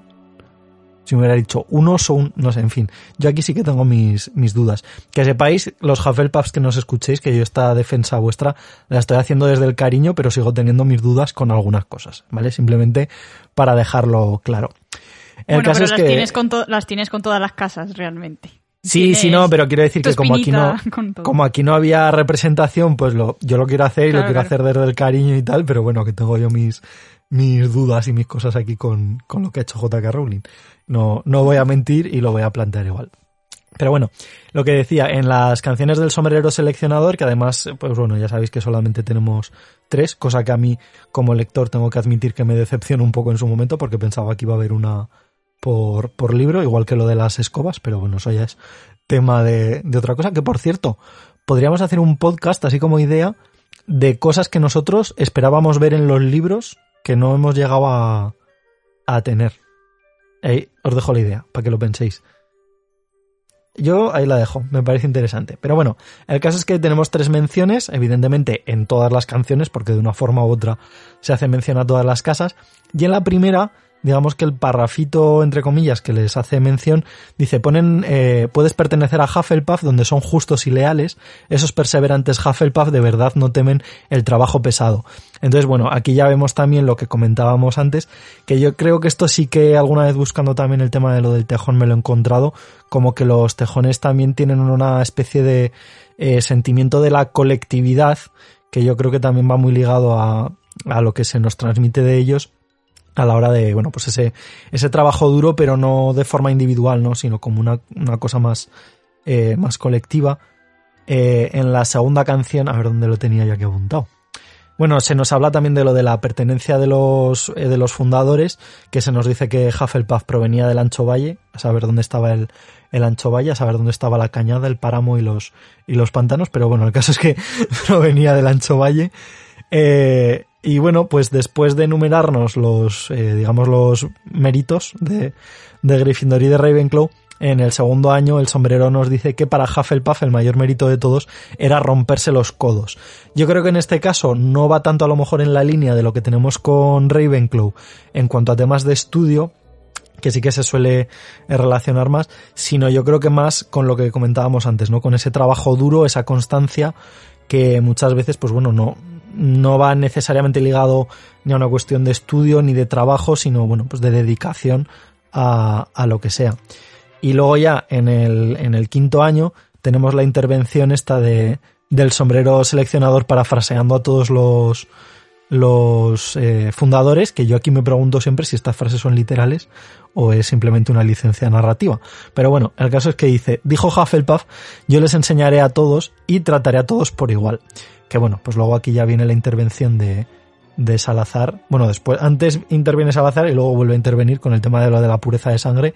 Entonces esto sí que es verdad que aquí eh, yo creo que queda un poco raro, no sé cómo decirlo, después de las intervenciones de los anteriores, porque claro, eh, yo que se aparece Slytherin y dice, yo solo a los que tengan pura ascendencia, Ravenclaw, yo solo a los que tengan prueba inteligencia, el otro, yo a los que hayan logrado hazañas, y pues yo a todos, por igual.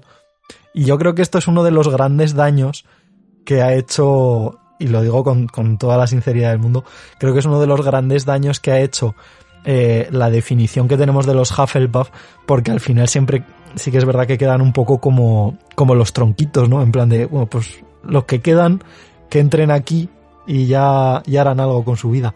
Y me da rabia por eso, porque son simplemente dos líneas que yo creo que les deja un poco como, entre comillas, sin valores. Bueno, realmente son, está diciendo Pero- que son gente súper tolerante que aceptan a todo el mundo. Eso es Claro. O sea, yo Sí, pero yo creo que queda raro. O sea, quiero decir, Sí, comparado queda lo con que los sobra, otros, un queda un poco, sí. raro. a lo mejor lo podía raro. haber, lo debería haber enfocado igual de otra forma, pero vamos que también lo veo como un rasgo, ¿sabes? Quiero decir, no Claro, veo la ausencia de puesto- sino el rasgo ese. De... Si hubiera puesto a lo mejor yo, eh, yo qué sé, desde la tole desde o intentando promover la tolerancia, enseñaré a todos por igual. Bueno, yo qué sé.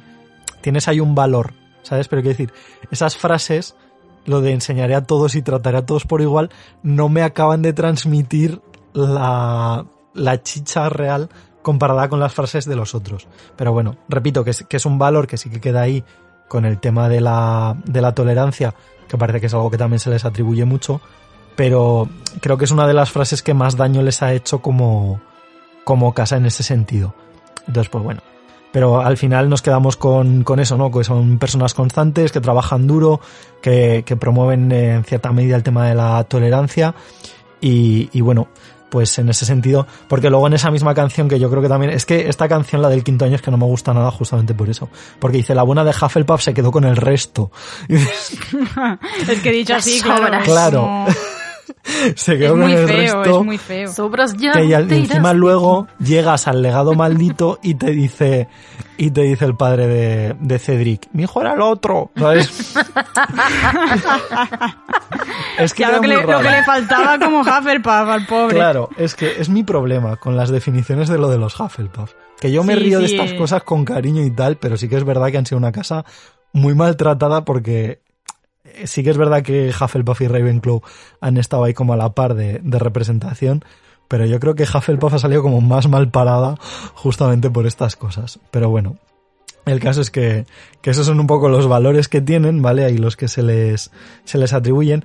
Y aquí lo voy a enlazar con la, con, con su propia sala común, que yo creo que también transmite un poco este rollete de, como de serenidad, ¿no? De, tranquilidad, que yo creo que es algo que les pega mucho, por lo menos tal y como nos los narran en las canciones. Entonces sí que es verdad que tenemos una sala común, que hay que decir a modo anecdótico, que es la única que no se ve durante toda la saga, cosa que yo en parte también tengo ahí mis, eh, mis dudas, no sé cómo decirlo, porque bueno, también tenemos como algún comentario que ahora no recuerdo eh, exactamente de dónde salía, eh, que bueno, mm, creo que era en un comentario de Pottermore, se decía como que era la única sala en la que durante cientos de años no había entrado nadie eh, y por tanto la hacía, digamos, la sala entre comillas más segura, eh, la sala común de, de las otras casas. Entonces aquí yo aquí tengo mi duda también, porque sí que es verdad que forma evidentemente parte del mapa del merodeador, pero no sé hasta qué punto está definida en el mapa del merodeador como sala de... Oye, también de decían eso de Slytherin, ¿eh? De que no, no había entrado en siglos nadie a la sala común de Slytherin que no fuera de Slytherin y ya tenemos allá a Ron y a Harry que sí que entraron, pero claro, nadie lo sabe. Claro, pero, te, pero te- eso te iba a decir, técnicamente nadie lo sabe y tampoco entraron ellos. Entró Draco y ellos con él.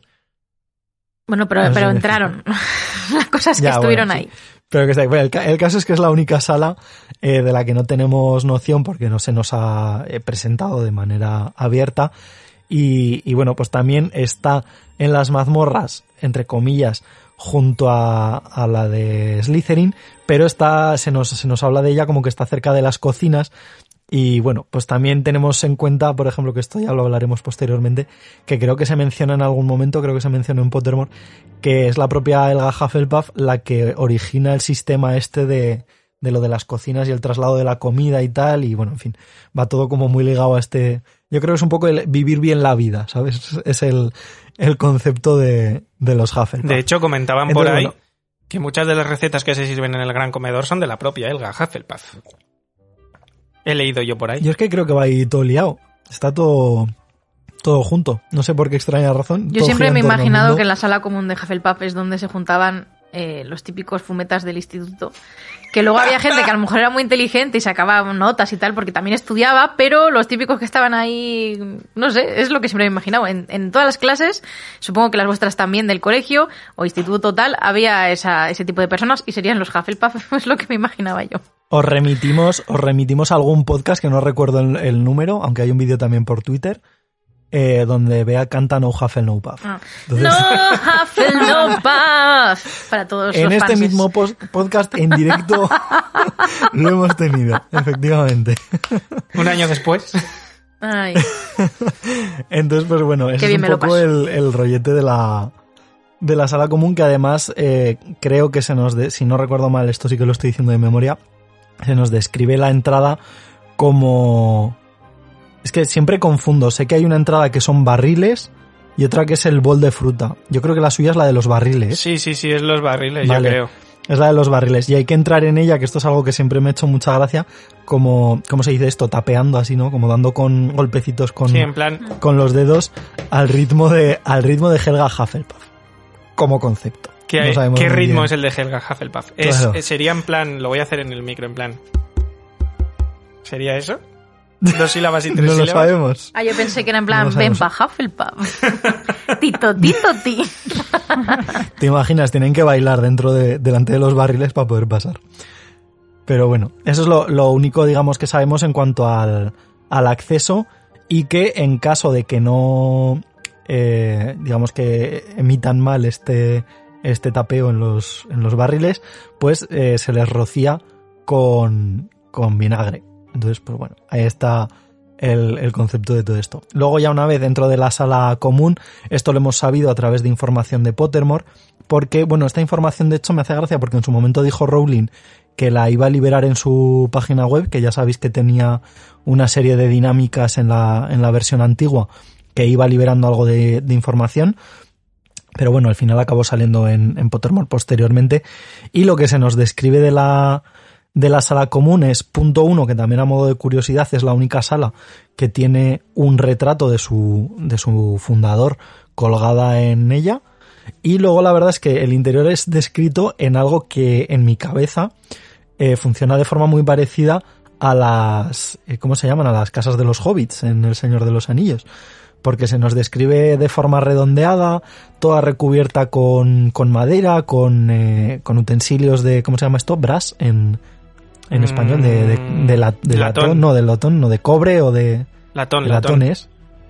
De latón, es todo como muy rústico, ¿no? Incluso también se nos dice que es la única sala que cuenta con vegetación. Entonces, pues bueno, el, el concepto de la, de la sala común es un poquito curioso respecto a lo que tenemos en el resto, porque bueno, sí que es verdad que, eh, que Ravenclaw y Gryffindor pues tienen sus torres, que son torres más al uso, y que la de Slytherin pues funciona entre comillas parecidos, algo que está en otra ubicación física. Pero bueno, el caso es que con, con todo esto más o menos nos podemos hacer una idea de la sala común como tal, que para mí es como una especie de casa rural eh, metida en, en el propio Hogwarts. Y bueno, eh, tampoco se nos habla mucho más porque, bueno, como no es un sitio en el que se interactúe de, de forma activa, en principio no tiene gran relevancia para lo que es el desarrollo de la trama. Respecto al tema de, de la fundación, en este caso, pues nos viene de mano de Helga Hufflepuff, que bueno, pues eh, igual que en los casos anteriores, es una bruja que nació en, en torno al siglo X-XI, tampoco sabemos mucho más en este sentido, y eh, lo único que sabemos también es que tenía una estrecha relación, por lo que se nos cuenta, con, con el personaje de, eh, de Rowena Ravenclaw, que al parecer, pues bueno, tenía ahí como una, una relación de amistad más cercana, igual que sucedía con el caso de, eh, de Gryffindor y de, y de Slytherin. Y bueno, no tenemos tampoco mucha información sobre su vida, porque yo creo que, que al contrario de las otras, como no, es algo que a mí me da pena, que no haya tenido una repercusión en cuanto al desarrollo de la trama, pues se queda un poquito más ahí. A partir de ahí lo que sabemos ya son datos un poco más, eh, más por encima, que bueno, pues sí que parece que estaba especializada en cuanto a temas de encantamientos relacionados con comida, que desarrolló el, el sistema de las cocinas y bueno, pues todo esto que comentábamos, y que incluso ella parece que promovió un poco este tema de la, iba a decir de la igualdad con los elfos, entre comillas, de lo que teníamos, pero bueno, como que se les intentaba dar empleo y todas estas cosillas. Incluso promovió también el, eh, el tema de la, de la asunción de, de gente con poderes mágicos, pero que provenía de, de un ambiente magel. Que en este caso, pues bueno, sería más o menos lo contrario a lo que tenemos con Salazar Slytherin. Y de, de ahí en adelante, de lo poquito poquito que sabemos, es que tras su muerte eh, debió de tener descendencia, no sabemos exactamente cómo funcionó todo esto, pero sabemos que llegó hasta, hasta el siglo XX, hasta mediados del siglo XX, con el personaje de Hepzibah Smith. Hepzibah Smith, que bueno, quienes hayáis leído la, la saga, ya sabéis que es la, la que tuvo durante bastante tiempo el... ¿Cómo se llama esto? Ahora no me sale el nombre. La el, copa. No, ah, bueno, el guardapelo, sí, también. De esto y el, y el guardapelo de Slytherin, exacto. Y bueno, pues la copa de, de, de Helga Hufflepuff, que en este caso, pues digamos que era su, su reliquia. Tampoco es que sepamos mucho más de, de este objeto, más allá de, de que al final fue uno de los pocos objetos que eh, se ha robado, o que sabemos por lo menos de forma efectiva, que se ha robado en las instalaciones de Gringotts, cosa que bueno, pues también lo hace un objeto curioso. Y, bueno, pues una copita de oro muy sencilla, muy pequeña, que aparentemente no tiene ningún poder eh, más allá de, que pueda servir como elemento relacionado con todo este tema de la, eh, de la comida que, que, mencionábamos anteriormente. O sea que bueno, en ese sentido se quedaba ahí un poquito en el aire. Ya veis también que como casa eh, no tenemos excesiva información más allá de lo que se nos ha contado. Eh, tenemos también, por ejemplo, el, con cosillas un poquito más relevantes con el tema de, del director de la casa, que en este caso sí que es Pomona Sprout, que bueno, la podemos seguir un poquito más a través de los libros, eh, profesora de herbología, puesto que posteriormente además eh, tendrá el propio Neville, o sea que bueno, pues eh, sabemos ahí un poquito también que esta señora en algún momento intuimos que se ha retirado, pero volvemos a más de lo mismo, o sea, lo único que sabemos de Pomona es que, que funcionó como directora de la casa, que trabajó como profesora de, de herbología, que ha participado en la en el tema de las guerras mágicas, que bueno, el tema de las mandrágoras como digamos filtro para para este tema de la en el segundo libro con el tema de la despetrificación con el tema del basilisco, o sea, sabemos como datos súper sueltos de, de, un personaje que bueno, pues al final tampoco nos, nos ha ofrecido más allá que, momentos puntuales. Luego tenemos también el tema del fantasma, que en este caso es el fraile gordo, más de lo mismo, o sea, tampoco sabemos mucha más cosa, más allá de que por cronología sí que debió de pertenecer a, a lo que tenemos con los fundadores, que en este caso pues sería más o menos otra vez siglo X, siglo XI, eh, y bueno, pues es un personaje que aparece muy poquito en, en, las versiones cinematográficas, que de hecho aparece haciendo un poco el, el idiota, no vamos a mentir, en, en la primera película, ya que aparece así del suelo en plan uh, tal, y, y bueno, como, como momento graciosete. Y es un personaje que, bueno, lo único que sabemos de él es que eh, falleció, que encima estaba yo buscando información, digo, a ver si nos dan algún dato sobre en qué año falleció, y lo único que he encontrado es anterior a 1988, que digo yo, muchas gracias. Pero bueno. Muy preciso. Ya está. Sí, sí, súper, súper preciso. Entonces, eh, de lo poquito que sabemos de él, es que, bueno, pues parece ser que tiene una personalidad como muy amable y que fue ejecutado de una forma, bueno, entre comillas similar, digo, por, por haber sido ejecutado que, que Nick casi decapitado, pero en este caso fue por, digamos, una especie de sospecha, también hay que tener en cuenta que es un fraile, eh, por parte de la iglesia del uso de habilidades mágicas para la cura de la, creo que era de la peste, y bueno, pues, eh, en fin, todo este tema de las sanaciones y cositas así, que volvemos otra vez a lo mismo. Parece que va con esta faceta bonachona, ¿no? De, de los Hufflepuffs, eh, pues bueno, se le condenó por, como digo, por este tema de, de, uso de magia. No sabemos tampoco mucho más de su vida, salvo que regresó como fantasma en, a, Hogwarts como tal, por lo cual entendemos también que era estudiante de Hogwarts y, poquito más. O sea, es que realmente me, me duele porque es de las casas que menos sabemos en este sentido. Aunque esto sí que es verdad, sabemos un poquito más en cuanto a personajes célebres, me atrevería a decir que del resto de, de casas, porque sí que tenemos, eh, además de, bueno, pues todos los personajes eh, que tenemos dentro de la saga, como pueda ser el caso de, pues bueno, de Cedric Diggory, de, uy, ahora me viene Hannah Abbott, ¿Es, es Hufflepuff? Sí, sí, sí, es Hufflepuff. Sí. Vale. O sea, tenemos, tenemos nombres así. Luego tenemos incluso algunos personajes, aunque hay de, de todas las casas. En el caso del Hogwarts Mystery tenemos a Penny Haywood, que, que yo estoy intentando a, a, mi personaje juntarlo con Penny Haywood. Entonces, bueno, este, algo, algo conseguiremos.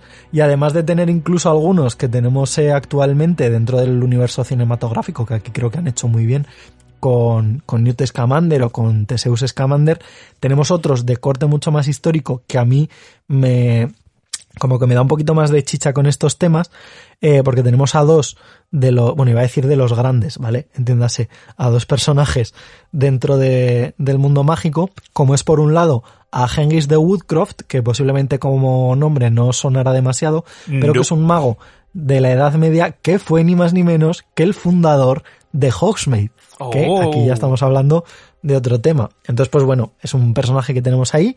Y otro personaje que también es muy relevante para la historia del mundo mágico es Artemisia Lufkin, que eh, fue la primera mujer que se estableció como eh, ministra de magia en, en, el, en, el, mundo mágico británico a finales del siglo XVIII. Entonces, pues bueno, como podemos ver, pues es gente que, joder, para ser ministro de magia entiendo, bueno, salvo el caso de, de este hombrecillo, que nunca me sale el nombre, ¿cómo se llama?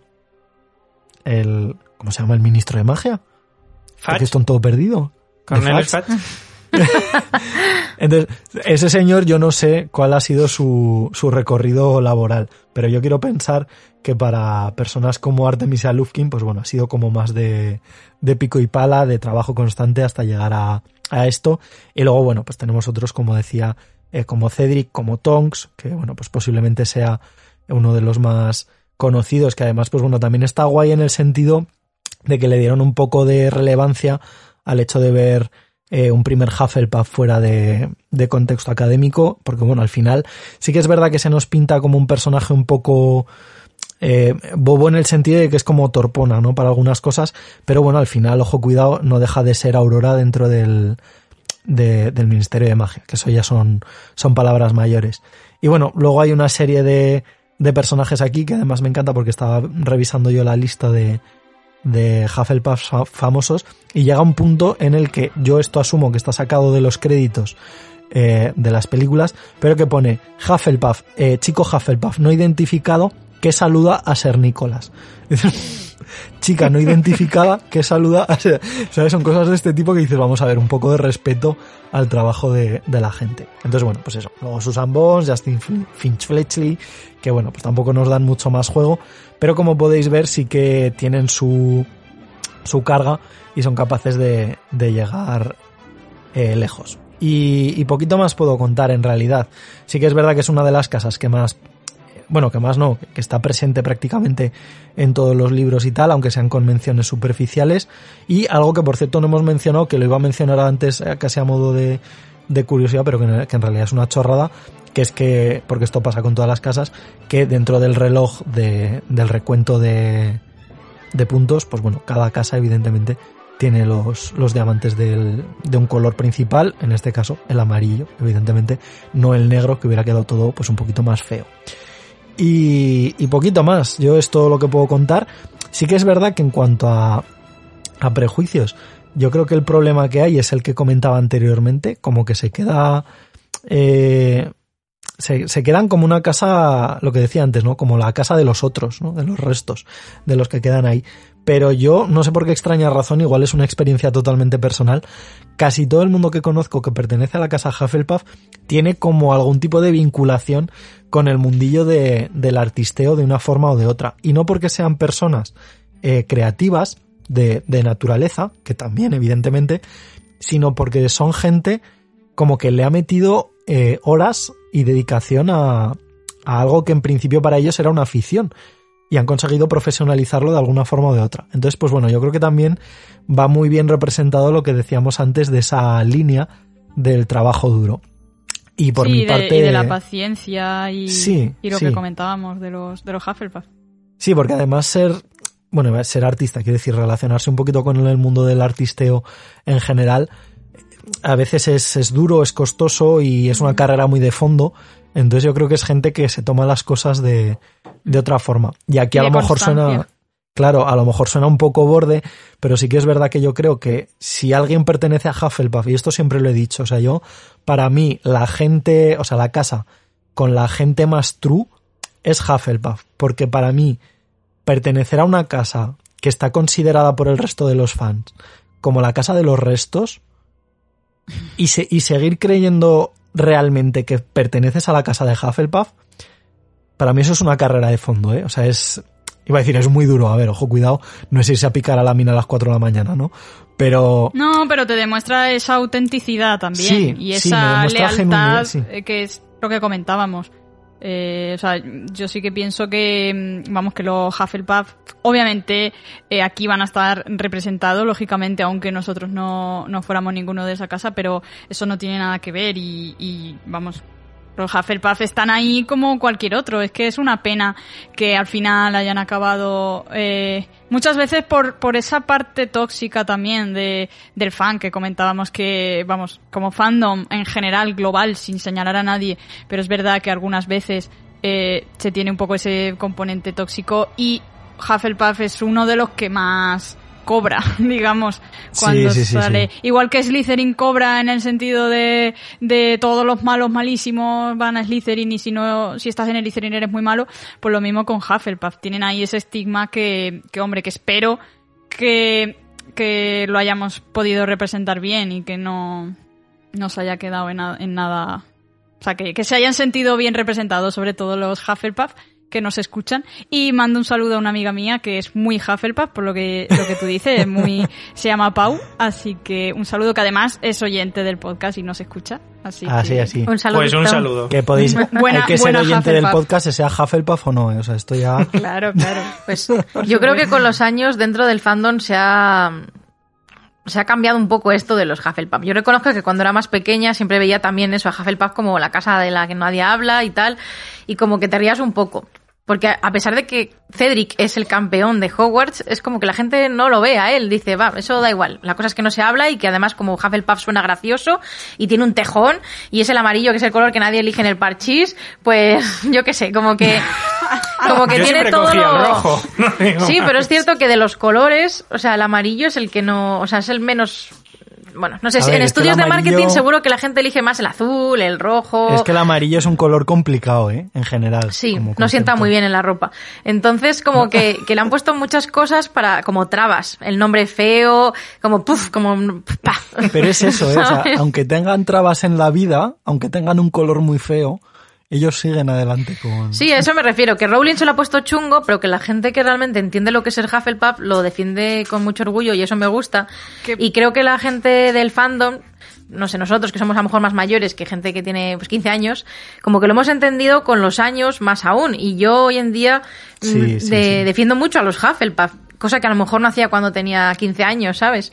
Y creo que de hecho la gente que no es tan fan de Harry, o sea, que le gusta, pero que no está tan metido, sigue teniendo todavía ese prejuicio, porque siempre oigo lo de, Sí, sí, eres sí, tan sí. tonto como un Hufflepuff, o aquí todos lo hemos entendido menos los Hufflepuff, y Ya. cosas así. Y a mí a veces hasta ya me Sí, al cabrea, ¿eh? final No, no deja de ser un estereotipo. Pero quería matizar, eh, bueno, aparte de aquel, de ese programa que tengo muchas ganas de hacer algún día de, de esos significados, lo que decíamos del latín y todo eso, ya que estamos cerrando con Hufflepuff, quería mm, destacar lo de, que creo que igual lo he dicho en algún programa porque es que me gusta mucho, el tema del nombre de Hufflepuff que venga de Huff and Puff Huff and Puff. que, que era lo que decía el, el, el lobo de los tres cerditos en la versión original. Sí. Decía en a half, en a puff, eh, que era en plan y soplaré y bueno, no sé cómo se traduciría en español ahora mismo, Soplaré y pero soplaré. Sí, era como que aspiraré y soplaré, ¿no? Era, era bueno, era un poco esa relación, pero que al final lo que, lo que viene a decir es esa constancia también de, del lobo, ¿sabes? De esa, yo voy a estar aquí y voy a estar haciendo esto y voy a, ¿sabes? O sea, que, que todo viene asociado al final a, al nombre y a, y a ese comportamiento Hufflepuff de, de paciencia y de, venga, a la marcheta vamos a tirar la casa de los cerditos, pues, pero un poco en ese sentido, ¿sabes? Con el nombre. Ya le dedicaremos algún programa de estos guays de, de significados. Hay que sacarlo, hay que sacarlo. Eso para la tercera temporada, y esto fuera de broma, esto va a haber que empezar a apuntarlo, pues si no se nos irá Sí, sí. todo de la cabeza. pues yo aquí sí que quiero hacer, antes de cortar, un llamamiento a la gente y, y desde aquí de la forma más sincera, eh, creo que es el podcast en el que más me gustaría que la gente comentara, porque me gustaría saber muy de verdad qué sentimiento tiene, o sea, con qué casa se identifican ellos. Eh, esto mandándonoslo por, por comentarios de iVoox o por las redes sociales o lo que sea, pero me gustaría saber a qué casa os, eh, os consideráis que, que pertenecéis y por qué. O sea, qué, qué es lo que os hace sentir que pertenecéis a esa casa y, y, bueno, pues un poquito saber qué valores son los que, los que creéis que tenéis vosotros respecto a la, a la casa que, que pertenecéis. Y yo quería, quería matizar también, porque luego, en verdad, lo he estado dando vueltas, llevamos aquí tres horas hablando, y me ha dado tiempo para darle alguna vuelta también, que cuando, cuando hemos estado en, en el debate, a lo mejor ahí más, más caliente, Más quizá, con, sí. sí, con respecto a opiniones, a, al tema de si te crees que eres de dos casas y a lo mejor no debas o, o bueno, o, ese, ese razonamiento, o, el, o incluso el razonamiento de la ficción y la realidad, la religión y no religión y todo ese tipo de cosas, en fin, que, que lo que yo quería matizar es que realmente lo que estamos haciendo es un debate, eh, son unas opiniones que creo que ya lo hemos dicho, pero estas cosas suelen ser delicadas y es mejor eh, matizarlas, que todo ha sido un debate, una opinión y, y ya está, y que invitamos a todos, como dice Pablo, a que nos comenten sus argumentos y sus cosas y obviamente pues van a ser bienvenidas todas las opiniones. Vamos a ser Hufflepuffs, vamos a ser tolerantes y vamos a... No, Esa sí, de hecho está- representación está- que tanto queréis en Claro. el programa, vamos a tenerla todos. Así no, que... pero es verdad. Así que eso, dejadnos vuestros comentarios. Yo es que la verdad es que este tema me, me gusta mucho por eso, porque implica como un sentimiento de afiliación personal que creo que, que está muy presente en todo el mundo de- del fandom de Harry Potter. Así que bueno. Y por lo demás le voy a, a pasar el turno y después comentaré una cosita muy breve cuando volvamos de la canción. Porque en este caso llegamos al premio Celestina Warbeck, que, pues, como digo, le ha tocado ni más ni menos que a Bea, que nos va a hablar de una canción muy bonita que se llama We Are Slytherins. Sí, no es a propósito, pero sí, es decir, me ha tocado de sorpresa este premio y al principio había pensado en poner Ben pa Hufflepuff, pero ya me recordó Fer que ya la pusimos en otra en otro programa para que veáis que también pienso en los demás, pero he dicho, bueno, pues ya que estoy, pues tendré que tirar palo mío. Y esta canción es una parodia de una canción de Kesha que se llama We Are Who We Are de 2012, o sea, la parodia es de 2012, que es de un canal de YouTube que se llama Not Literally Productions, que la verdad es que es una pena porque es un canal que no está activo desde hace unos cinco años y hacían parodias de Juego de Tronos, de Doctor Who, de Harry Potter. Esta canción, atención, tiene muchos clichés horribles sobre la casa. Es decir, siempre vamos a ganar, lideramos la escuela, somos los mejores en Quidditch, o sea, somos ambiciosos. No es que sean horribles, pero me refiero que es real, pero si ves el vídeo, si lo veis, eh, sale gente ahí como súper como chula, como, exagerado, ah, ¿no? sí, somos los mejores. Y encima hay un momento que lo odio en la canción que dicen que patean elfos domésticos y en el vídeo patean a un Dobby. Y eso no me gusta, porque yo respeto los derechos de los elfos domésticos y de cualquier criatura y animal. Entonces, mm, eso es lo que único que no me gusta, aunque la canción, pues es pegadiza. Aquí la tenéis. Smart and dangerous. If you're one of us, then roll with us. Cause we are the house that runs the school. In the silver and green, it's clear we rule. We're pure blood superstars. We run in the school just like it's ours. And no, we ain't got no lightning scars, but we're lightning fast on our guitars. Got these stripes all up my tie. My wand is at my. Rocking my Slytherin pride. So let's go. Oh, oh. Let's go. We're never gonna stop, stop, stop, stop, stop, stop. We'll always be on top, top, tip, tip, tip, top. We're servants till we drop, drop, dip, dip, dip, drop. We're always gonna win. We are Slytherins. At Quidditch, we're the best, best, b- b- b- best. Better than all the rest, Don't put us to the test. We're always gonna win. We are Slytherins. Dumbledore, turn it up. It's about damn time we win the cup. We're so sick of being second place with those Gryffindors up in our face. We're just talking true, like Veritastera makes us do. We're waving our wands, casting up spells, brewing potions, picking house spells. Hard. Got those stripes all up my. Y después de estos minutos musicales voy a comentar de forma rápida una pequeña noticia que además ya lo comentaba al principio del podcast, que bueno, pues como ya sabéis muchas veces, ya lo hemos mencionado, existe un recopilatorio de Wizard Rock que se llama Wizard Rock Sampler, que es de donde muchas veces nosotros, no siempre, pero bueno, de, de donde muchas veces tiramos para esta, estas canciones que os ponemos con el premio Celestina Warbeck.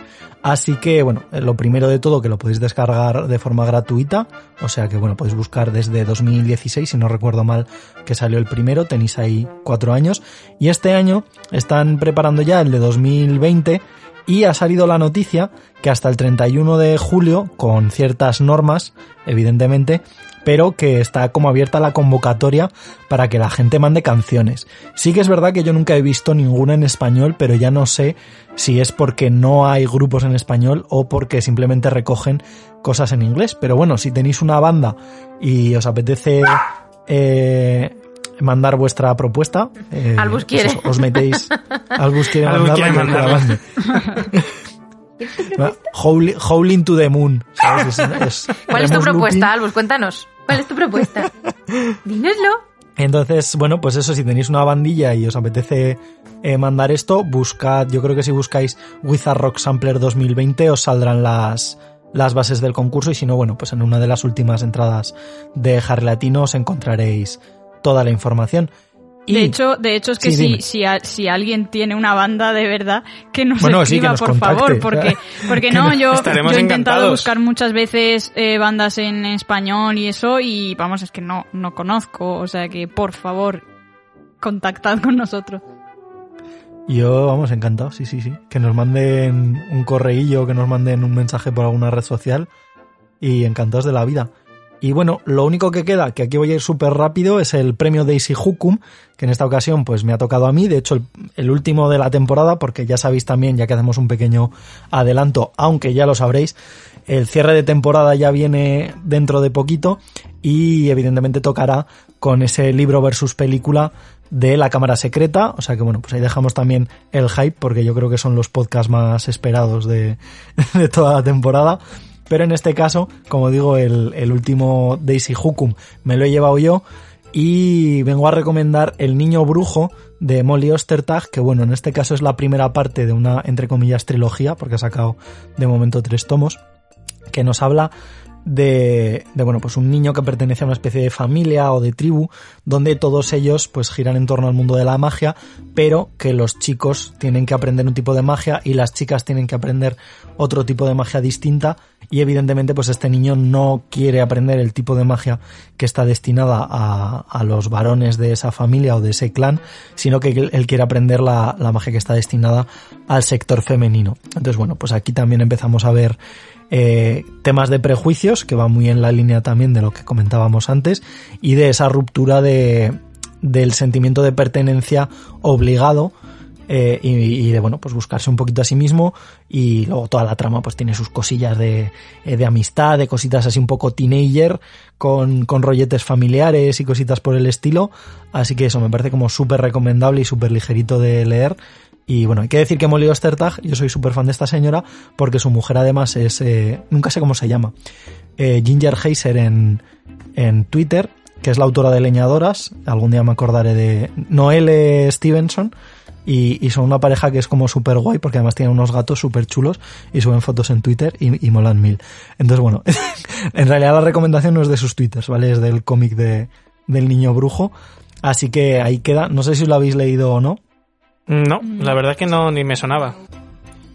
Bueno, pues ahí queda la, la recomendación para todo el mundo y, y, yo creo que aquí ya sí que sí, este podcast se ha alargado más de lo que yo esperaba que se fuera a alargar y, pero vamos, tampoco me voy a quejar, posiblemente acabe siendo uno de mis podcasts favoritos as always. Así que, en fin, yo creo que hasta aquí. No sé si queréis comentar alguna cosilla antes de cortar.